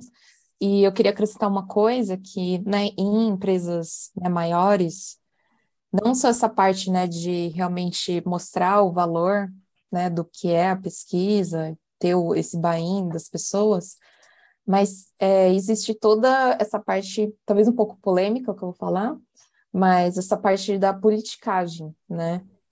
vezes as pessoas, eu sinto que as pessoas têm um pouco de medo de trazer o UX Research, até às vezes o UX para dentro do processo de trabalho, de construção ali do produto, porque isso pode mudar as interações e relações dentro da empresa, entre as pessoas, né? Então, as pessoas estavam fazendo, sei lá, os PMs, o data science estavam fazendo, os engenheiros estavam fazendo o produto ali de um jeito. Aí chega eu e a Bia lá querendo mudar tudo para melhor e tal. Existe essa coisa da, da confiança, né, de abalar um pouco, né, e como que essas pessoas se sentem, como elas veem o próprio trabalho, né? Então, tem, tem essa coisa, esse outro layer, assim, que até um pouco complexo, assim, né, dessa parte mais humana, da gente tentar entender como que, né, transformar o nosso processo em ser, né, tipo, player-centric, user-centric, customer centric, vai afetar a, essas pessoas. E aí a gente tem que fazer o, o frame certo, né, de é, mostrar toda essa parte positiva de como que vai melhorar o seu trabalho, você vai poder, né, OPM, você vai poder fazer outras coisas, você vai poder, né, melhorar, sei lá, tipo, 100% o que você está fazendo. Por quê? Porque a gente tem essa, esse bracinho do do research ali ajudando e, e deixando o produto muito melhor do que estava antes. Então, mas ainda assim as pessoas têm esse, esse medo, assim, esse receio, sabe? Bia, não sei se você já é, presenciou isso, mas eu já. Opa, opa. É isso em todas as empresas, né? Tipo, e, e jogos não é exceção. É foi muito bom você trazer esse, esse, ponto, porque é justamente até o que eu te falado lá no início, de, de conseguir aprender a trabalhar com as diferentes especialidades e vir 100% na humildade, né? Porque eu lembro que, tipo, eu já tive reunião de, tipo, você chegou agora, é, você não, não... Você tá sentando na janelinha, então, tipo, vai devagar, que você não é a pessoa que sabe tudo. E era assim, primeira semana, eu nem tinha nem feito nada. Eu tinha acabado de chegar. Falei, caraca, vai ser Ai, assim. gente, é. É, é. De paulada, é, meu, calma. calma, galera, calma, calma, calma. Mas aí é, é muito porque, assim, cara, a gente, a gente é a voz do jogador, a gente não tá falando o bagulho que a gente quer. Entendeu? Uhum. Às vezes a gente olha para o resultado e fala, puta que merda. Tipo, eu não queria Sim. que acontecesse isso. Mas no final das contas, é justamente isso. Tipo, tem gente que acha que tipo, PM que acha que, tipo, cara, ele vai, essa pessoa vai interferir nas minhas decisões porque sim, não porque, uhum. tipo, eu tô buscando um dado para ajudar o produto a decolar e as suas métricas ficarem maiores e você ganhar mais tapinha nas costas. A pessoa olha, tipo, o artista fala, tipo, cara, vai podar a minha veia criativa porque vai ser tudo focado em dados. Na verdade, não. Eu posso uhum. muito bem procurar o jogador para entender mais portfólio de coisas que ele se interessa para você ter mais, mais background para trabalhar. Tipo, o GD vai falar, cara, vai cortar minha experiência, vai tirar a dificuldade do meu jogo e eu não vou ter tanto contato assim com o jogador. Negativo. Você participa comigo dentro das pesquisas, a gente testa conceitos diferentes e você vai poder criar coisas diferentes que eu vou falar para você. Esse caminho aqui é mais aceito, esse aqui não. A decisão tá na tua mão, mas é isso. Tipo, eu sou uma fornecedora de dados. Eu dou dados e quem toma decisão raramente sou eu. então é basicamente isso. Então é, é demorado das pessoas entenderem isso, sabe? Total, total. E, a, pelo menos, eu acho que em todos, né, todas as empresas de tecnologia, a hora mais cara é do desenvolvedor, né? A gente não quer que a pessoa lá faça, desenvolva uma coisa que não vai dar certo, né? Então, é muito mais caro ter que fazer tudo de novo, jogar fora o que já foi feito, do que eu, sei lá, colocar dois meses ali na, na Ai, gente, no... Na pesquisa, né? É, na pipeline ali do produto para fazer a pesquisa, do que né, ter que tipo, lançar o produto depois e ele falhar. Imagina o investimento que você fez e, e ali vai tudo por água abaixo. Então, a pesquisa, ela não, como a Bia já falou antes, né, ela não vai te dar todas as respostas, mas ela vai te guiar para ali acertar o mais próximo ali do alvo possível. E até é engraçado que agora falando disso, é, me lembra, tipo, cansada de ver, tipo, depois que eu entrei nessa área, cansada de ver produto, ou, ou produto para demorar mais do que jogo, né? Tipo, cinco anos, seis anos de desenvolvimento do jogo, três anos. Isso em, em tecnologia produto digital é completamente inaceitável. É. Então, assim, não é, nossa, se você fala isso, você é chicoteado e demitido. Então, assim, para diminuir esse tempo também, porque a galera fica mais segura na hora de tomar decisão. É uma coisa que eu sentia uhum. muito, tipo, a galera fica muito insegura em tomar decisão, porque é muita coisa para fazer. Jogo, eu acho o jogo infinitamente mais complexo do que um produto digital. Então, natural tomar mais tempo. Mas é, é, é bem isso, sabe? Tipo, a gente consegue minimizar e dar mais confiança para as pessoas. Então, a gente está ali para dar confiança para a galera mesmo. Eu queria agora ouvir de vocês algumas dicas dois, dos dois lados da moeda, né? Primeiro, eu queria ouvir um pouco das dicas de vocês de como abordar o usuário, né? O que perguntar para o usuário, o que não perguntar, e depois eu faço a outra pergunta de outra dica que eu quero saber. Mas primeiro, como vocês abordam né, esse usuário? Como vocês chegam nele e também o que perguntar, o que não perguntar, coisas para se fazer durante a entrevista durante a conversa, como vocês fazem isso acontecer, sabe? Eu, só para acrescentar na pergunta de vocês, a Mari, ela mandou no nosso Instagram uma pergunta para vocês que bate nisso daí. Como é que eu seleciono as pessoas entrevistadas e eu não dou spoiler do meu jogo? Então, como é que eu faço esse teste? Como é que eu abordo eles e não dou um spoiler do que eu estou fazendo? Isso eu imagino das features que você quer que você quer entregar, do estágio inicial e também como é que eu faço isso sem grana para contratar uma empresa especializada para isso? Então, acho que tudo isso se agrega na mesma pergunta. Acho que recrutamento é a maior dor, né, Fer? Ô, oh, cruz. Nossa, sim. É difícil.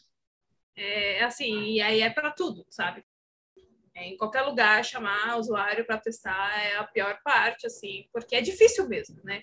Então, tem gente que paga e é show, né? Se você joga lá uns dólares na cara dos gringos, eles trazem várias coisas prontas e é maravilhoso. Mas a maior parte das, das, das vezes isso não é realidade. Então, você pode procurar canais que você já tem contato com aquele usuário, né? Tipo, se é um jogo que já está tá publicado, tá live aí da vida, é, você consegue, tipo, na caixa de, de sugestões de, tipo, o, e-mails de suporte, você consegue pelo, pela própria. Você tem ID, às vezes até se você tem um webbot, um VPN da vida, você tem até e-mails da galera que comentou, então você consegue pegar, ou você consegue colocar o botãozinho lá no jogo, ai, quer participar de uma pesquisa, é, tipo, fala aqui com a gente e tal, para você capturar essas pessoas, porque esse que é o ponto. Nas empresas, tipo, por exemplo, estou aqui no meu banquinho, no meu banquinho, a pessoa fez um cadastro ela, eu tenho todos os dados dela, ela falou para mim se ela quer participar ou não de pesquisa. Então, eu só posso chegar e abordar ele, assim, tipo, mandar um e-mail, chamar no WhatsApp, ligar para ele, perguntar o que, que ele quer, é, tipo, se ele quer participar, quando ele tem disponibilidade e tal é muito mais fácil. Em jogo, principalmente free to play, ninguém faz cadastro, ninguém faz um. Tipo, às vezes tem um login, mas o login do Facebook ele não me dá dado nenhum dessa pessoa. então, assim, é muito raro. Tipo, por exemplo, a Origin ela faz. Tipo, eu comprei o It Takes Two esses dias e ela falou: você vai fazer um cadastro sim. Eu falei, tá bom, vou fazer um cadastro sim. Então, se eles quiserem fazer Nossa. uma pesquisa para mim, né? Tipo, é, eu acho que eles conseguem porque eles têm meus dados. É, mas a maior parte não é realidade. Se a pessoa quer lá só se, se, se divertir. Então, para conseguir essas pessoas é muito mais difícil, né? Então, você tem que ter alguns argumentos de convencimento, você tem que dar alguma coisa, você tem que dar um gold, ou fazer a pessoa se sentir super especial, porque para jogo tem essa, esse ponto legal também. Tipo, se eu chamo uma pessoa para testar o fluxo de transferência de dinheiro, pagamento de contas, ela vai ficar, eh! aí se eu dou um dinheiro, ela fala, não, firmeza. Agora, tipo, meu, seu jogo, você joga todo dia, alguém fala, ô, oh, ajuda a gente a desenvolver esse jogo melhor, a pessoa vai, tipo, mano, claro que sim, queria que minha opinião, sabe? Então é outra coisa, né? E aí acaba sendo um pouco mais fácil nesse sentido, mas o ruim é que você não tem base nenhuma, né? Então é interessante, tipo, ah, eu consegui falar com algumas míseras pessoas. Ou oh, você topa voltar a falar com a gente depois, no futuro? Guarda esses dados, guarda essas pessoas para ter elas na manga. É, mas assim, é, é, super difícil, principalmente se você não tem instituto. E aí o que, que acontece, né? Tipo, ah, eu não tenho nada, eu não tô conseguindo recrutar ninguém, eu tô muito triste. Friends and family, chama pessoas que são próximas do teu público, né? Que tipo, tem alguma coisa a ver com a coisa que você está testando, que não são da empresa e chama elas para testar. Às vezes você vai depender de brotherais, né? Tipo, amigos e tal e tudo mais. Mas depois, quando as coisas vão dando certo, você fala, pô, a gente podia dar 30 pontos de iFood, a gente não podia? A gente podia dar alguma coisinha, né? Para ajudar as pessoas virem, né? E aí, é, tem muita... Isso é meio polêmico. Tipo, ah, eu vou dar incentivo, eu não vou dar incentivo, né? Muitas vezes é mais que necessário você dar esse incentivo até. Eu acho injusto não dar, porque eu vou ganhar muito dinheiro em cima desse tempo da pessoa, então é bom eu recompensar ela de alguma forma. Mas tem gente que não fala que tem no início para a pessoa vir de livre, espontânea vontade super disposta, e aí no final toma um agrado, entendeu? É, e aí depende da abordagem, mas eu acho muito difícil recrutar sem falar, tipo, oh, você vai ganhar um voucher vai iFood no valor de 80 reais. É, e aí, por exemplo, eu fiz todo esse, esse caminho, né? Tipo, ah, eu tenho minha, minha equipe de community. Eu vou na galera de community, galera, me ajuda, eu quero falar, assim, faz um post aí e tudo mais, que a gente vai entrar em contato com, essas, com essa galera tal. Então, tem vários lugares para correr, eles não são tão convencionais, porque geralmente você tem uma base, né? Mas eles funcionam, assim. Acho que se tiver o um botão lá de survey no jogo, é a melhor coisa do mundo. Esses dias eu estava jogando de novo. É, Detroit Become Human, e eles têm pesquisa na home. No momento que você. Eu acho que. Ah, você verdade, fez. verdade. E eu falei. Sim, sim. You, é, you are tá safado. Aí, né? Natural. É, então, e foi feito de um jeito super inteligente, entendeu? Então, tipo, tem. É, combina até com o jogo, né? Uma, Perfeito. Uma, uma brincadeira muito bom. É muito bom, entendeu? Então, assim, é, tem N formas de, de, abordar essas pessoas. E aí, tipo, até, ela até perguntou, né? De tipo, ah, eu vou abordar, mas eu não quero falar muito do meu jogo.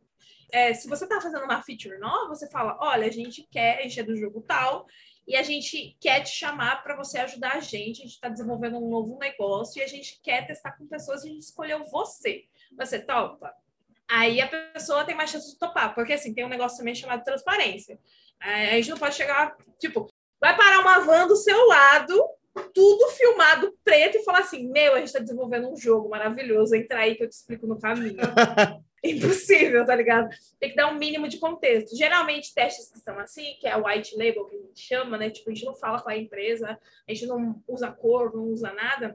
Geralmente, quem faz isso é instituto, porque aí nem a gente entra em contato com a pessoa, porque se a pessoa fala, se eu falar, tipo, você não sabe de nada, e a pessoa entra no LinkedIn e joga meu nome, ela vê lá Spaceship Games, ela fala, ah, é da Spaceship. Então, assim, é, geralmente é 100% terceirizado. Mas geralmente, tipo, cara, é só uma feature, uma coisa ou outra, então você explica, fala, eu sou da empresa tal. Aí geralmente você tenta ir pelos canais oficiais, com o seu e-mail da empresa, falando, ó, a gente é sério, de verdade, a gente vai dar esse voucher da Amazon para você, a gente quer 30 minutos do seu tempo, a gente vai mostrar uma coisa nova do jogo. Você quer participar? É muito mais, né? muito mais honesto, né, Fer? Tipo, pra não enganar enfiar a galera numa van escura. Com certeza. É, em todo caso também, né, se você não quer que as pessoas saiam falando sobre o seu jogo, você pode pedir para elas assinarem um termo de confidencialidade, né?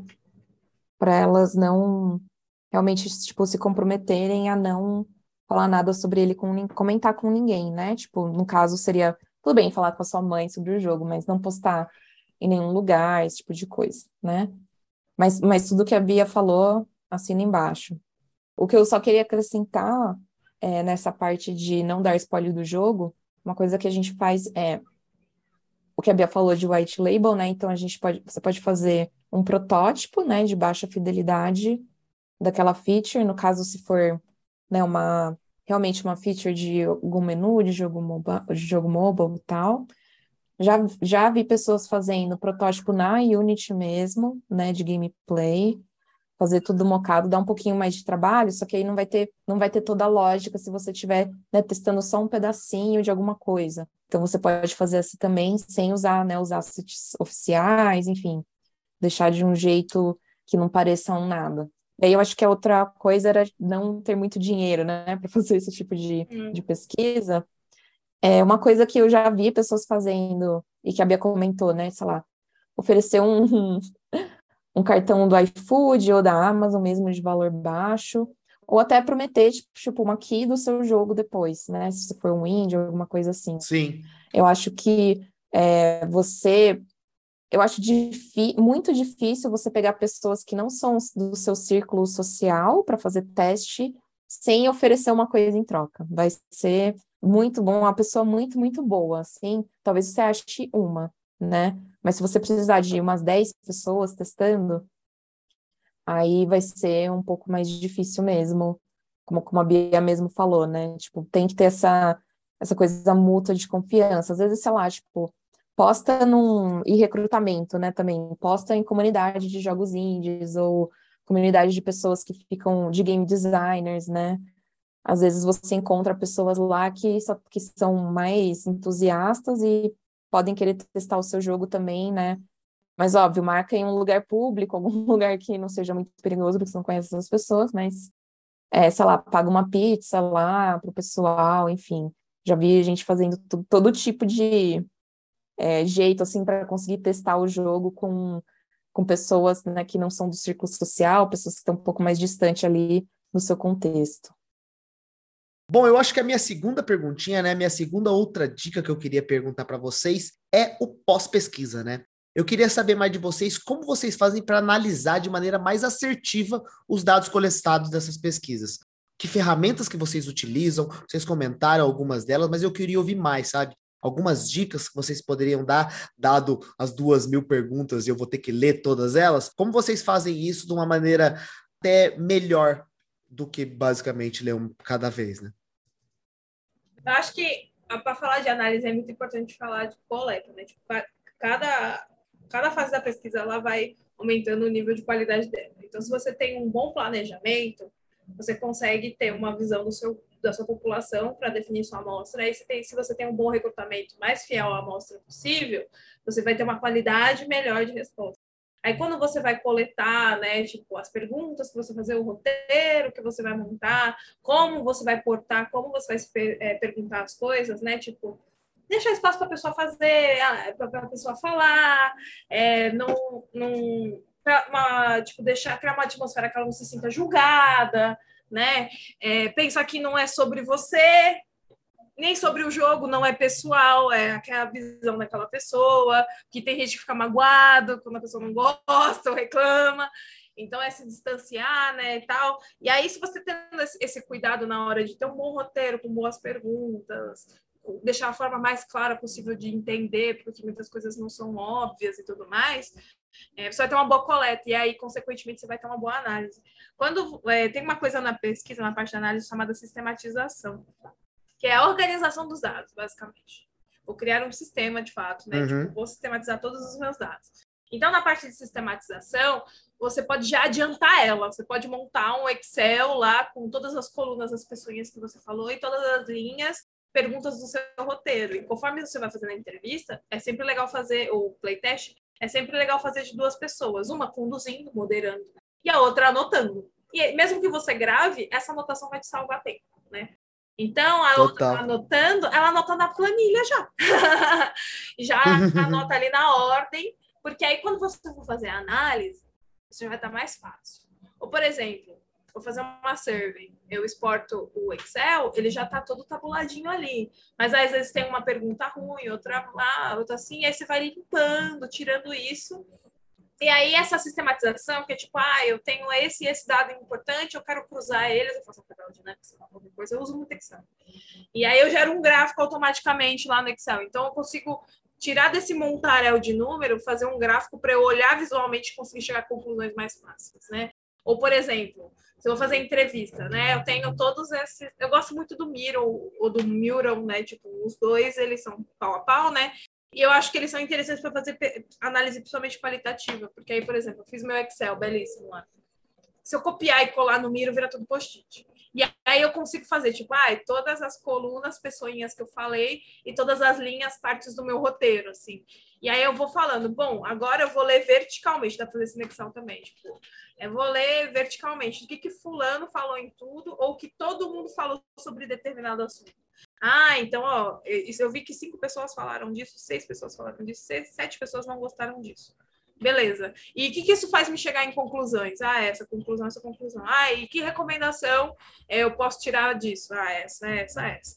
Então, assim, tem alguns modelos. Esse que eu citei, assim, por cima, é o Atomic Research Model, né? Que é, é justamente é um método de, tipo, eu pegar os dados, encontrar fatos, achar os insights, né, os achados, a uhum. inteligente, e depois fazer recomendações. Ele é, é, batata, sim, eu acho que é um jeito muito fácil até de analisar, e você consegue ver, tipo, de ponta a ponta tudo que aconteceu. E aí é tipo, e o quant é, é, isso também, é tipo, eu vou organizar meus dados, eu vou normatizar meus dados, eu vou gerar os gráficos que eu preciso para chegar entendimento, fazer meus cruzamentos, sei lá o que eu preciso fazer. Mas eu preciso ver e entender. É isso. E aí, do momento que eu consigo transformar uma coisa fácil de ver e entender, eu consigo fazer a mesma coisa. Eu tenho esses fatos que geram essas, essa a parte inteligente, esses achados, esses insights que viram minhas recomendações também. Eu até estou até fazendo, eu tô até discutindo com a menina que eu do curso de UX Research, a gente não devia fazer um, um UX um Excel para researchers, porque é, é meio chato, né, de aprender, mas ajuda muito. Não precisa ser um master do Excel, mas se você organizar uma base e gerar uns gráficos, meu, você já vai conseguir é, muito mais fácil do que só olhando, por exemplo. É, você vai pesquisar no Typeform. Ele vai olhar ali no geral e vai te mostrar, olha, tantas pessoas falaram sim, tantas pessoas falaram não. E geralmente a galera toma decisões com base naquilo ali.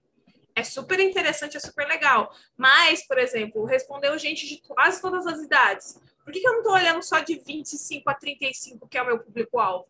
Para eu fazer isso, eu tenho que exportar aí para Excel. E aí, meus resultados vão ficar muito melhores, entendeu? Sim, Minha nível total. de assertividade vai ficar muito melhor. Então, é bom saber uma coisinha ou outra de algumas ferramentas. Eu uso muito Excel, tem gente que coloca, pluga isso no Data Studio e faz. Acho foda, mas não consigo ainda, mas um dia conseguirei. E aí, tipo, miro, usar. Mas essas são ferramentas básicas, sabe? Tipo, ah, eu vou usar o Google Meets, vou gravar, vou usar o Zoom, vou gravar. É, tem algumas ferramentas mais avançadas de padronização de pesquisa, e tipo Dovetail, Airtable, tudo mais. Mas você não precisa. Notion, só que você não precisa de nada chique, entendeu? Você consegue fazer com o básico, né, Fer? É, às vezes um, sei lá, um Google Docs da vida você já, já consegue, é, né, tipo, criar grupos, né, que vai te ajudar uh, na hora de fazer anotações de uma entrevista de usabilidade que você está assistindo, né? Então, eu acho que tem essa parte também de ter uma estratégia e um método de como você vai é, receber esses dados, né? Como a Bia falou, no caso de uma pesquisa quantitativa, como que você pergunta, né? E como esses dados vêm para você, para depois você conseguir cruzar. Mas também na, numa quali, se você por exemplo, eu, é, a Bia está entrevistando e eu estou assistindo, né, para ajudar, para fazer as anotações? Eu tenho que combinar com ela como que eu vou fazer essas anotações, né? Quais que são, qual que é o objetivo daquele, daquela entrevista, né? O que, que a gente está procurando e como que a gente vai separar os temas do, do que sair durante a entrevista, né? Que vai estar tá alinhado também com o roteiro que a, que a Bia vai, vai conduzir com, é, com a pessoa que ela vai entrevistar. É importante ter isso, inclusive você aí você não precisa nem ser versado em pesquisa, né? Tipo, você pode até convidar pessoas, tipo PM, o engenheiro, a, ajudar a anotar. Óbvio, né? Eu vou estar sempre anotando o que a Bia está falando, mas a gente chama o PM também para ele anotar, porque usando esse modelinho que a gente criou, porque ele provavelmente vai perceber coisas diferentes do que eu, né? Eu vou estar com um olhar ali de UX, e aí o PM vai estar com um olhar é, muito, muito mais focado no negócio. O engenheiro vai estar com um olhar de como que ele vai fazer tudo aquilo acontecer ali na, né, na parte da engenharia. Então, é, você criar essas ferramentas, né, para te ajudar na hora de, de fazer a pesquisa, de, de tratar esses dados. Nossa, depois, quando eu, quando eu entregar para a Bia tudo que a gente anotou, meu, ela vai conseguir tabular aquilo de um jeito muito, muito mais fácil, vai conseguir ver, visualizar muito melhor e aí trazer depois para a gente, né, os achados mesmo como um todo. Uma coisa que é interessante de falar também, vocês veem que é um trampo que tem muita coisa, é um trampo muito de corno, cara. As pessoas falam, é. nossa, pesquisa, super glamour, chega com os achados do vídeo do usuário, nossa. que chique. Nossa, é um trampão de corno. Eu tava até conversando com um amigo meu hoje, ele é coordenador, né? É, ele falando, né? Tipo, poxa, a galera do meu time tá começando a fazer pesquisa agora, eles estão meio brochados, porque eles acharam que era um campo super glamouroso só escutar as pessoas falarem, anotar uns bagulho e sair fora, né? Eu falei, mano, não, eu também achei isso. Quando eu virei o ex-researcher, no final do primeiro ano, eu, eu lembro, eu estava no PagSeguro, eu estava sentado com duas amigas minhas chorando, falando: Isso não é para mim. eu não aguento mais esse trampo de corno, ficar no Excel, eu não aguento. Enfim, e agora estamos aqui, não é mesmo? É. Ô, Bia, e eu acho que, desculpa te cortar. Não, eu queria falar que todas as partes da pesquisa, né, tem esse, acaba drenando a sua energia, né? Tipo, conversar Sim. com as pessoas drena sua energia, né? Tipo, olhar tudo aquilo e tentar tirar alguma coisa daquela, daquele, é, daqueles dados também, né? Drena sua energia e você tem, né? Tipo, de, deadline para trazer alguma coisa e, e para cada stakeholder, né? Para cada pessoa que você vai apresentar, às vezes você tem que preparar uma apresentação diferente, então é complicado. Total. E aí, por isso que vocês falam, tipo, todos esses passos, todo esse hum, é, volume de informação, todos esses passos de análise, caraca, é muita coisa.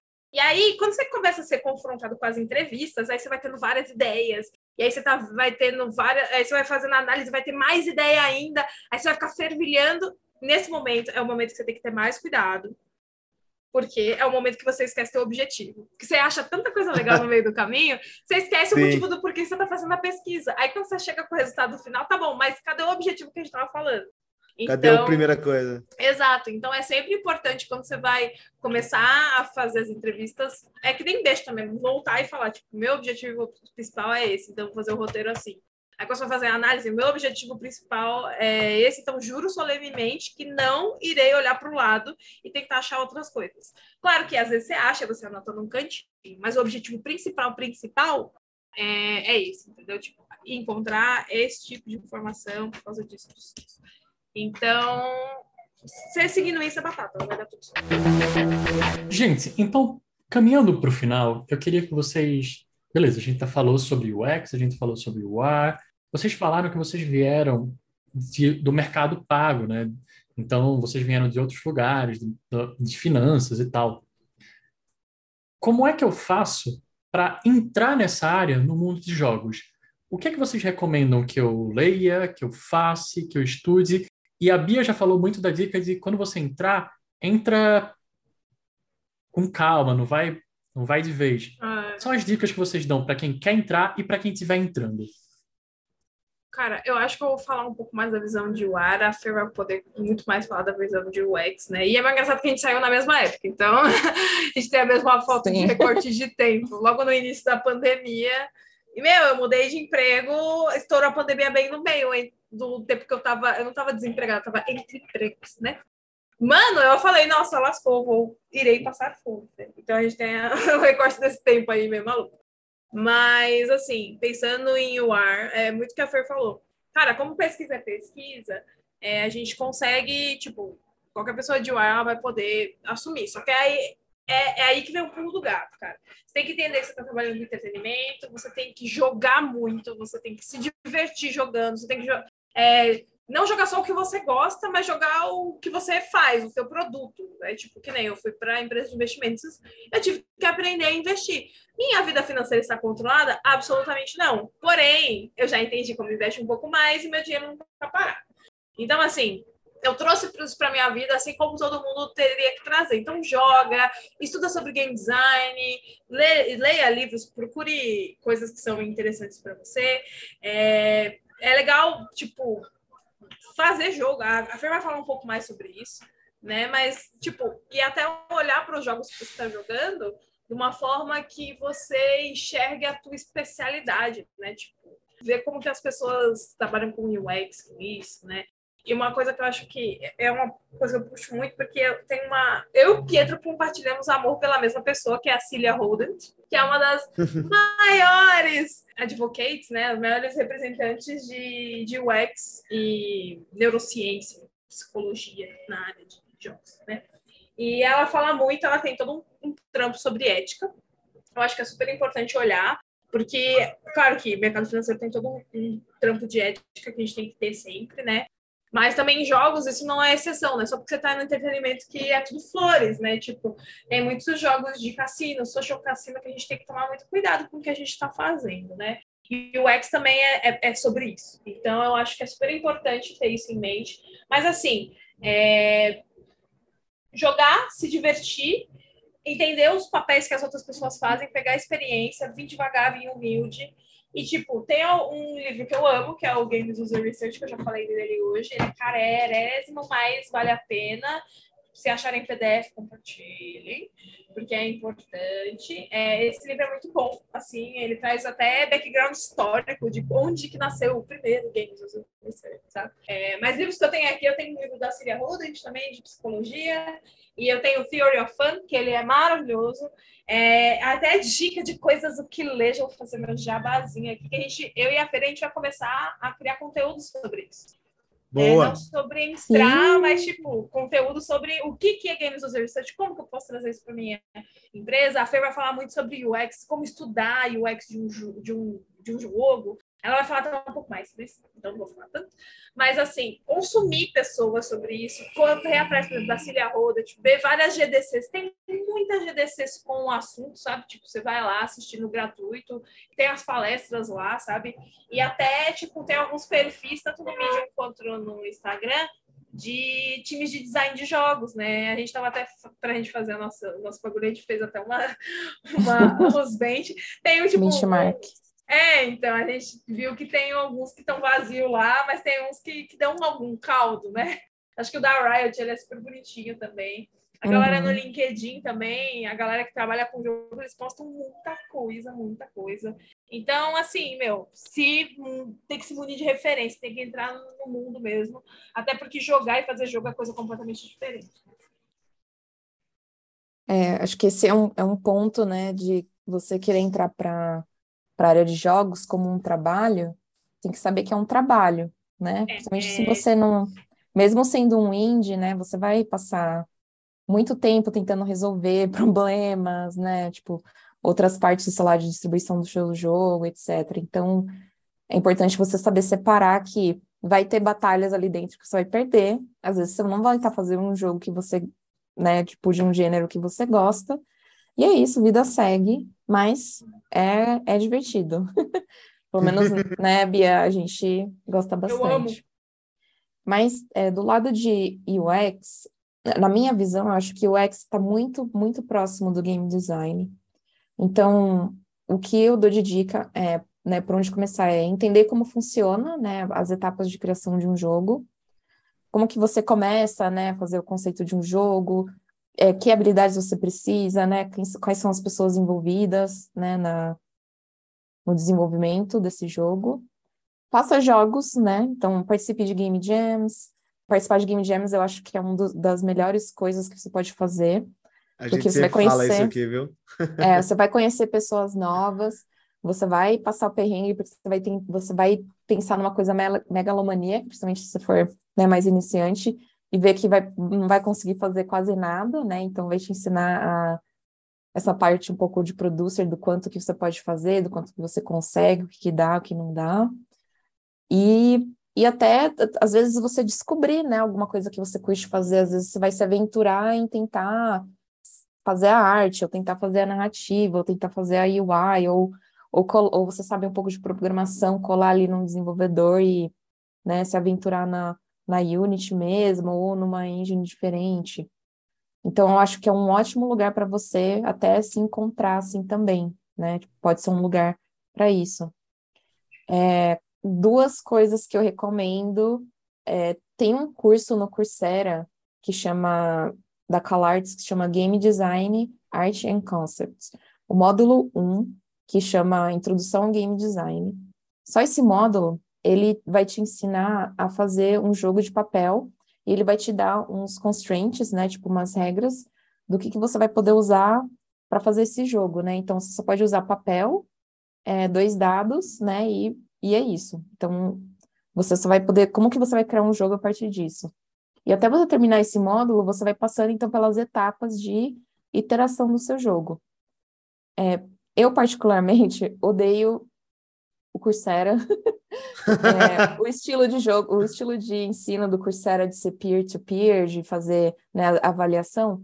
Porém, pega esse, pega esse curso, pega esse módulo, e quando pedir para. Quando for a parte de você fazer o exercício, de avaliar e tal, testa com seus amigos, testa com o pessoal do trabalho, que você vai ver realmente, tipo, como que, qual que é esse processo de você realmente criar uma mecânica e ir melhorando ela, né?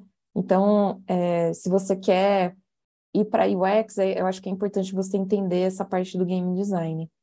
E a outra coisa, outra, outra referência que eu tenho, é, tem um site que chama Deconstructor of Fun, que ele Sim. fala, é, ele, ele faz essas reviews, essas análises um pouco mais profundas de jogos mobile. Por que eu estou sugerindo essa? Porque o mercado de mobile, ele está muito, muito grande.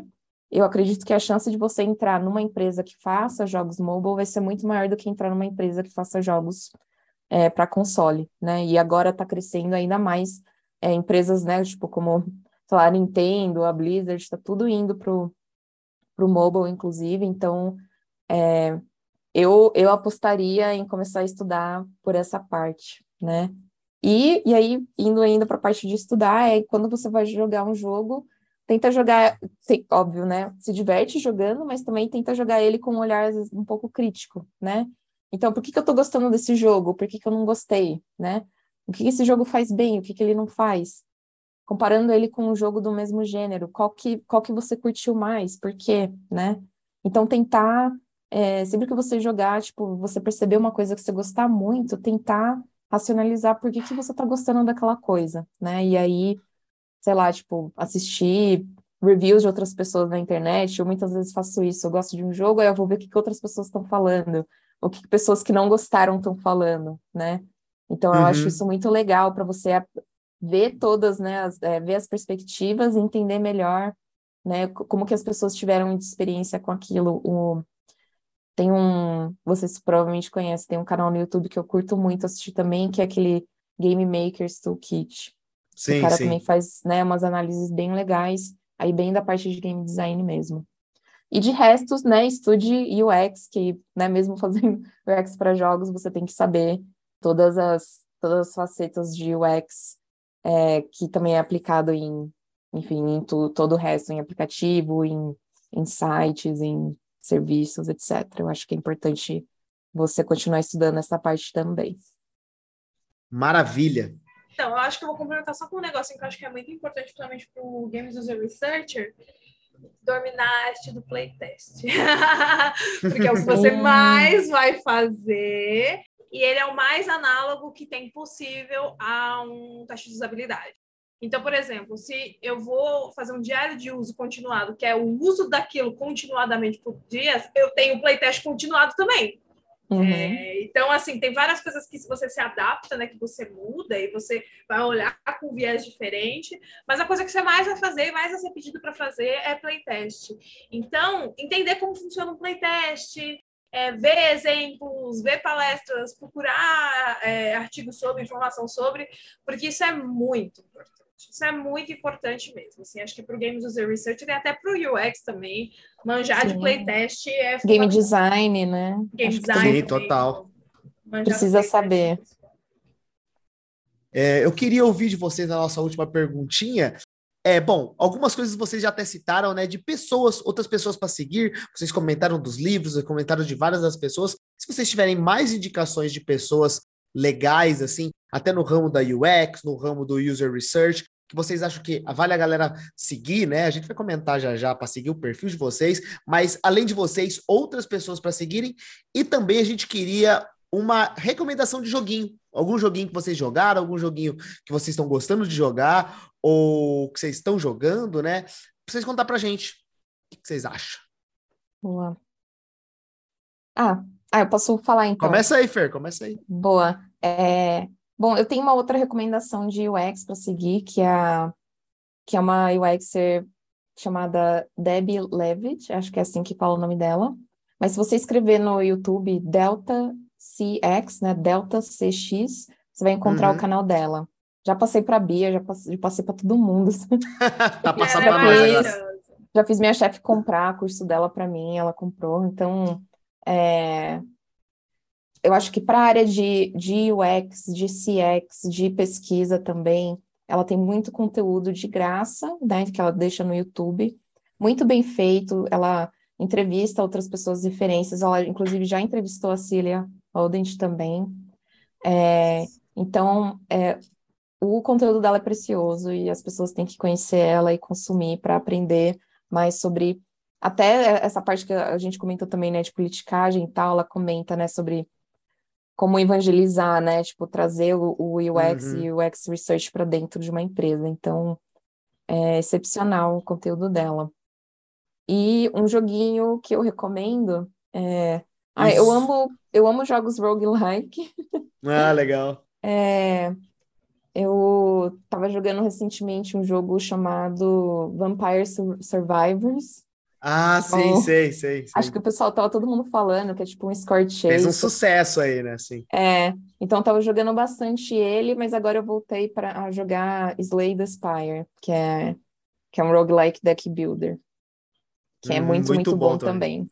O pai dos roguelikes deck builder, basicamente. Ex exatamente. Recomendo. Pô, muito obrigado, muito legal. E você, Bia? Então, né? É... Cara, tem algumas pessoas que eu acho que é interessante. Eu até procurei aqui o nome do o nome da empresa do Nick Ye é o Quantic Foundry. É, Opa, eles têm palestras incríveis assim, GDC é grátis, você entrar lá no GDC Vault, você consegue ver. É, assim, eu acho que ele trabalha muito sobre motivadores, motivation, então acho que é super importante, super interessante de escutar ele falar. É, junto com a Cília Rodent, que é óbvio, né? Ela é a deusa maravilhosa. É, gosto muito do trampo dela, tipo, eu acho que é uma pessoa com muito conteúdo e que conseguiu alcançar patamares que outras pessoas de UX não conseguiram. É, a galera da Game Refinery, tipo, eles fazem alguns reportes muito inteligentes, né? E alguns reportes sobre usabilidade, pesquisa e perfilamento de usuário, então eu acho que é importante dar, sempre dar uma olhada, né? É, agora, de pessoas também, tem duas pessoas que é muito legal. Tem o West Hart, que ele é o diretor de Player Dynamics da Riot, se eu não me engano. Perfeito. Ele é um ícone, assim, tipo, o cara, ele manja, ele gosta do que faz, ele é a Síria são BFFs, e ele já me, tipo, eu lembro que eu tava na Space e ele, numa das palestras dele, que eu consegui assistir na, na GDC online, ele falou que ele usava um modelo de report chamado OneSheet que funcionava muito bem na Riot. E aí eu falei, cara, eu quero fazer isso para Space. E aí eu mandei uma mensagem no LinkedIn para ele, ele super me respondeu e foi um fofinho. Que legal, que legal. Então é tipo, é um neném. Então o West Hart também ele é um cara muito gente boa. O Steve Bromley também, é, Bromley, eu acho que é melhor, é, que ele é o do gamesuserresearch.com. Então, esse cara também está aí na luta, tentando trazer conteúdo. É, o, a esperança é que a gente solte tanto conteúdo maneiro como ele. E, e também é, tem um, um, site, agora eu vou até procurar aqui, é, que é, é um, existe um grupo até no Discord, e eles fazem eventos assim que são tipo a GDC só que para games user researchers e é gratuito. Tem direto. Caraca. É, então, é, então, e tem essa galera aí de Games User Research que eles têm esse evento, né? Que, tipo, acho que é semestral ou, ou anual, que roda geralmente antes da GDC, né? Então, eles são do IGDA, Games Research e User Experience. Então, eles têm grupo, eles têm algumas coisas de, de como é que é mesmo? De, de tem uma mini wiki lá, tá super desatualizado, uhum. eu acho que uhum. aquilo ali não vale a pena.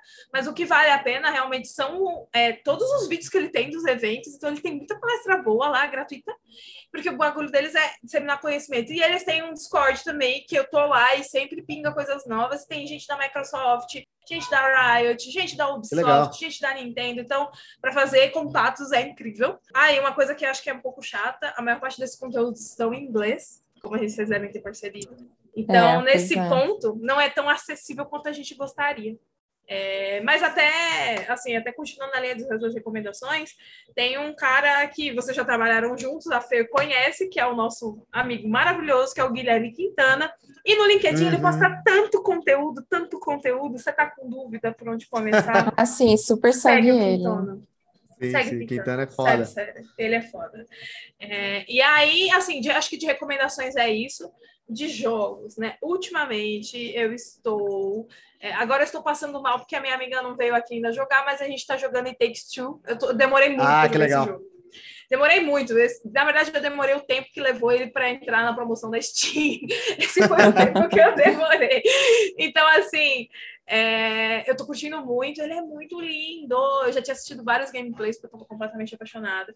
Mas eu sempre também vou recomendar o jogo que eu mais jogo, que é o Don't Starve Together. Eu e a Fer, a gente já jogou algumas vezes. Perfeito. Eu legal, amo jogo de survival, eu amo, então, tipo, não tem como não falar desse jogo, que é o jogo que eu tenho, sei lá, 300, 400 horas na Steam, então não tem como falar. Pro player, né?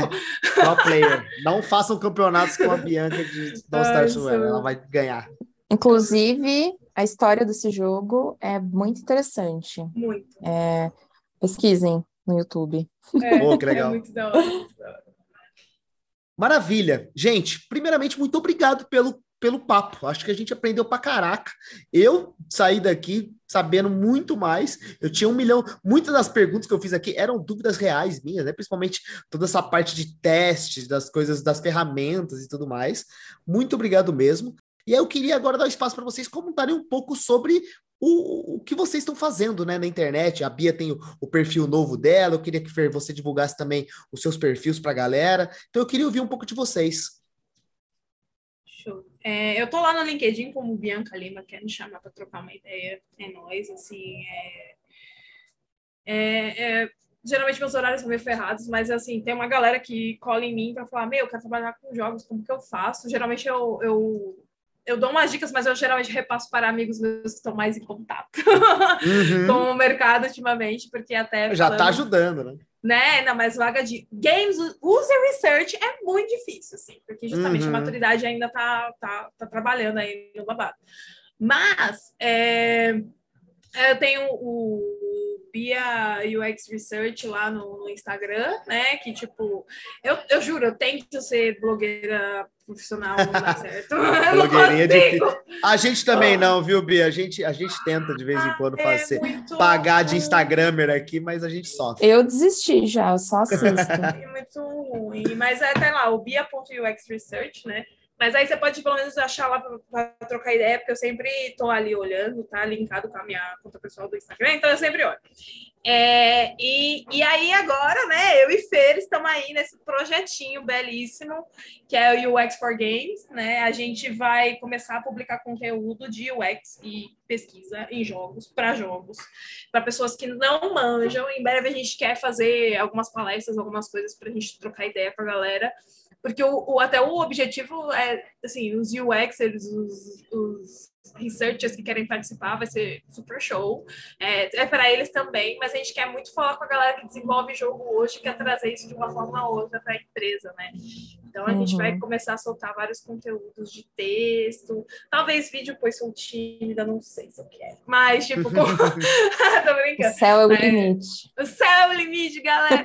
é, então, e falar e comentar, até porque, pô, a gente vê que tem gente com expertise, mas a galera não, não, não compartilha tanto. Então, assim, se a gente começar a compartilhar, os outros também vão começar e a gente vai trazer mais gente para conversar e esse assunto vai esquentar e vai ser muito mundo, né? Principalmente aqui no Brasil, né, Bia? Tipo, não tem muito conteúdo em português, né? Uhum. Eu acho que esse é umas coisas, uma das, dos pontos que a gente quer atacar é oferecer esse conteúdo em português, né? Mais acessível. Uhum. A gente vai ter até uma versãozinha em inglês, mas o objetivo é fazer em português mesmo, porque foi o que a gente comentou. Não tem, não tem, é muito raro. Sim. A gente fez até uma pesquisa lá no Medium. Cara, tem três gato pingados falando um post só, e a gente falou, mano, vamos mudar isso. Vamos fomentar isso, né? É meio que quase que o objetivo do GD de Bolsa também, né? Fomentar Perfeito. um pouco mais essa, essa cultura e conversar mais sobre o assunto. Muito massa. Bom, gente, muito obrigado novamente. Valeu demais. Fer, você quer acrescentar alguma coisinha? Ah, é. Ah, boa. Bom, eu não tenho nenhum, nenhum Instagram legal ou, ou nem Twitter, essas coisas, mas uh, se as pessoas quiserem me adicionar lá no LinkedIn, é, tá como Fernanda Nunes. Ou se vocês acharem a Bia, procurem lá no, nos contatos dela, vocês vão me achar. E eu não tenho postado muita coisa, mas às vezes eu reposto alguma coisa que outras pessoas que eu sigo postam, então é, eu acredito que só realmente quando a gente engatilhar e dar o, dar o start aí no nosso, no nosso Medium é que eu vou ter mais coisas, coisinhas para compartilhar mesmo. Mas fiquem à vontade para me adicionar e me mandar mensagem para trocar ideia, também estou disponível. Maravilha! Pô, que legal. Muito obrigado. E bom, e também obrigado, Pietro Amaral, né? E aí, cara, obrigado mesmo pelo papo. Obrigado, obrigado vocês que participaram, foi incrível, é, realmente a gente aprendeu muito. Eu acho que foi um, uma boa, um bom lugar para a gente começar. Foi o nosso serviço social, sim. E, eu acho que quem, quem quiser se aprofundar mais nesse conteúdo, vai é só esperar o conteúdo que vocês vão produzir, né? Vai ter coisa para caramba. A Bia entende muito, a Fernanda também. Então, vai ter muita coisa boa. E muito obrigado por estar aqui com a gente e espero que vocês voltem em algum outro momento. Boa. Não, obrigada a vocês, vocês arrasam, melhores hosts, foi um papo super gostoso, ah, estou super isso. feliz. Obrigada também. E a Bia também que ela, que ela me puxou aqui. Foi um super prazer. Boa. E você aí que está ouvindo esse maravilhoso podcast e quer conversar mais com a gente do GD de Bolso, é só procurar a gente nas redes sociais como arroba GD de Bolso, né? Ou mandar um e-mail para gmail.com e procurar nas suas agregadores de podcast como Game Design de Bolso. Você vai achar esse e mais outros maravilhosos episódios com incríveis convidados como a Bia e a Fer. Muito obrigado pelo papo e um beijo no coração de todos. Tchau, tchau. Tchau. Tchau, tchau. Tchau.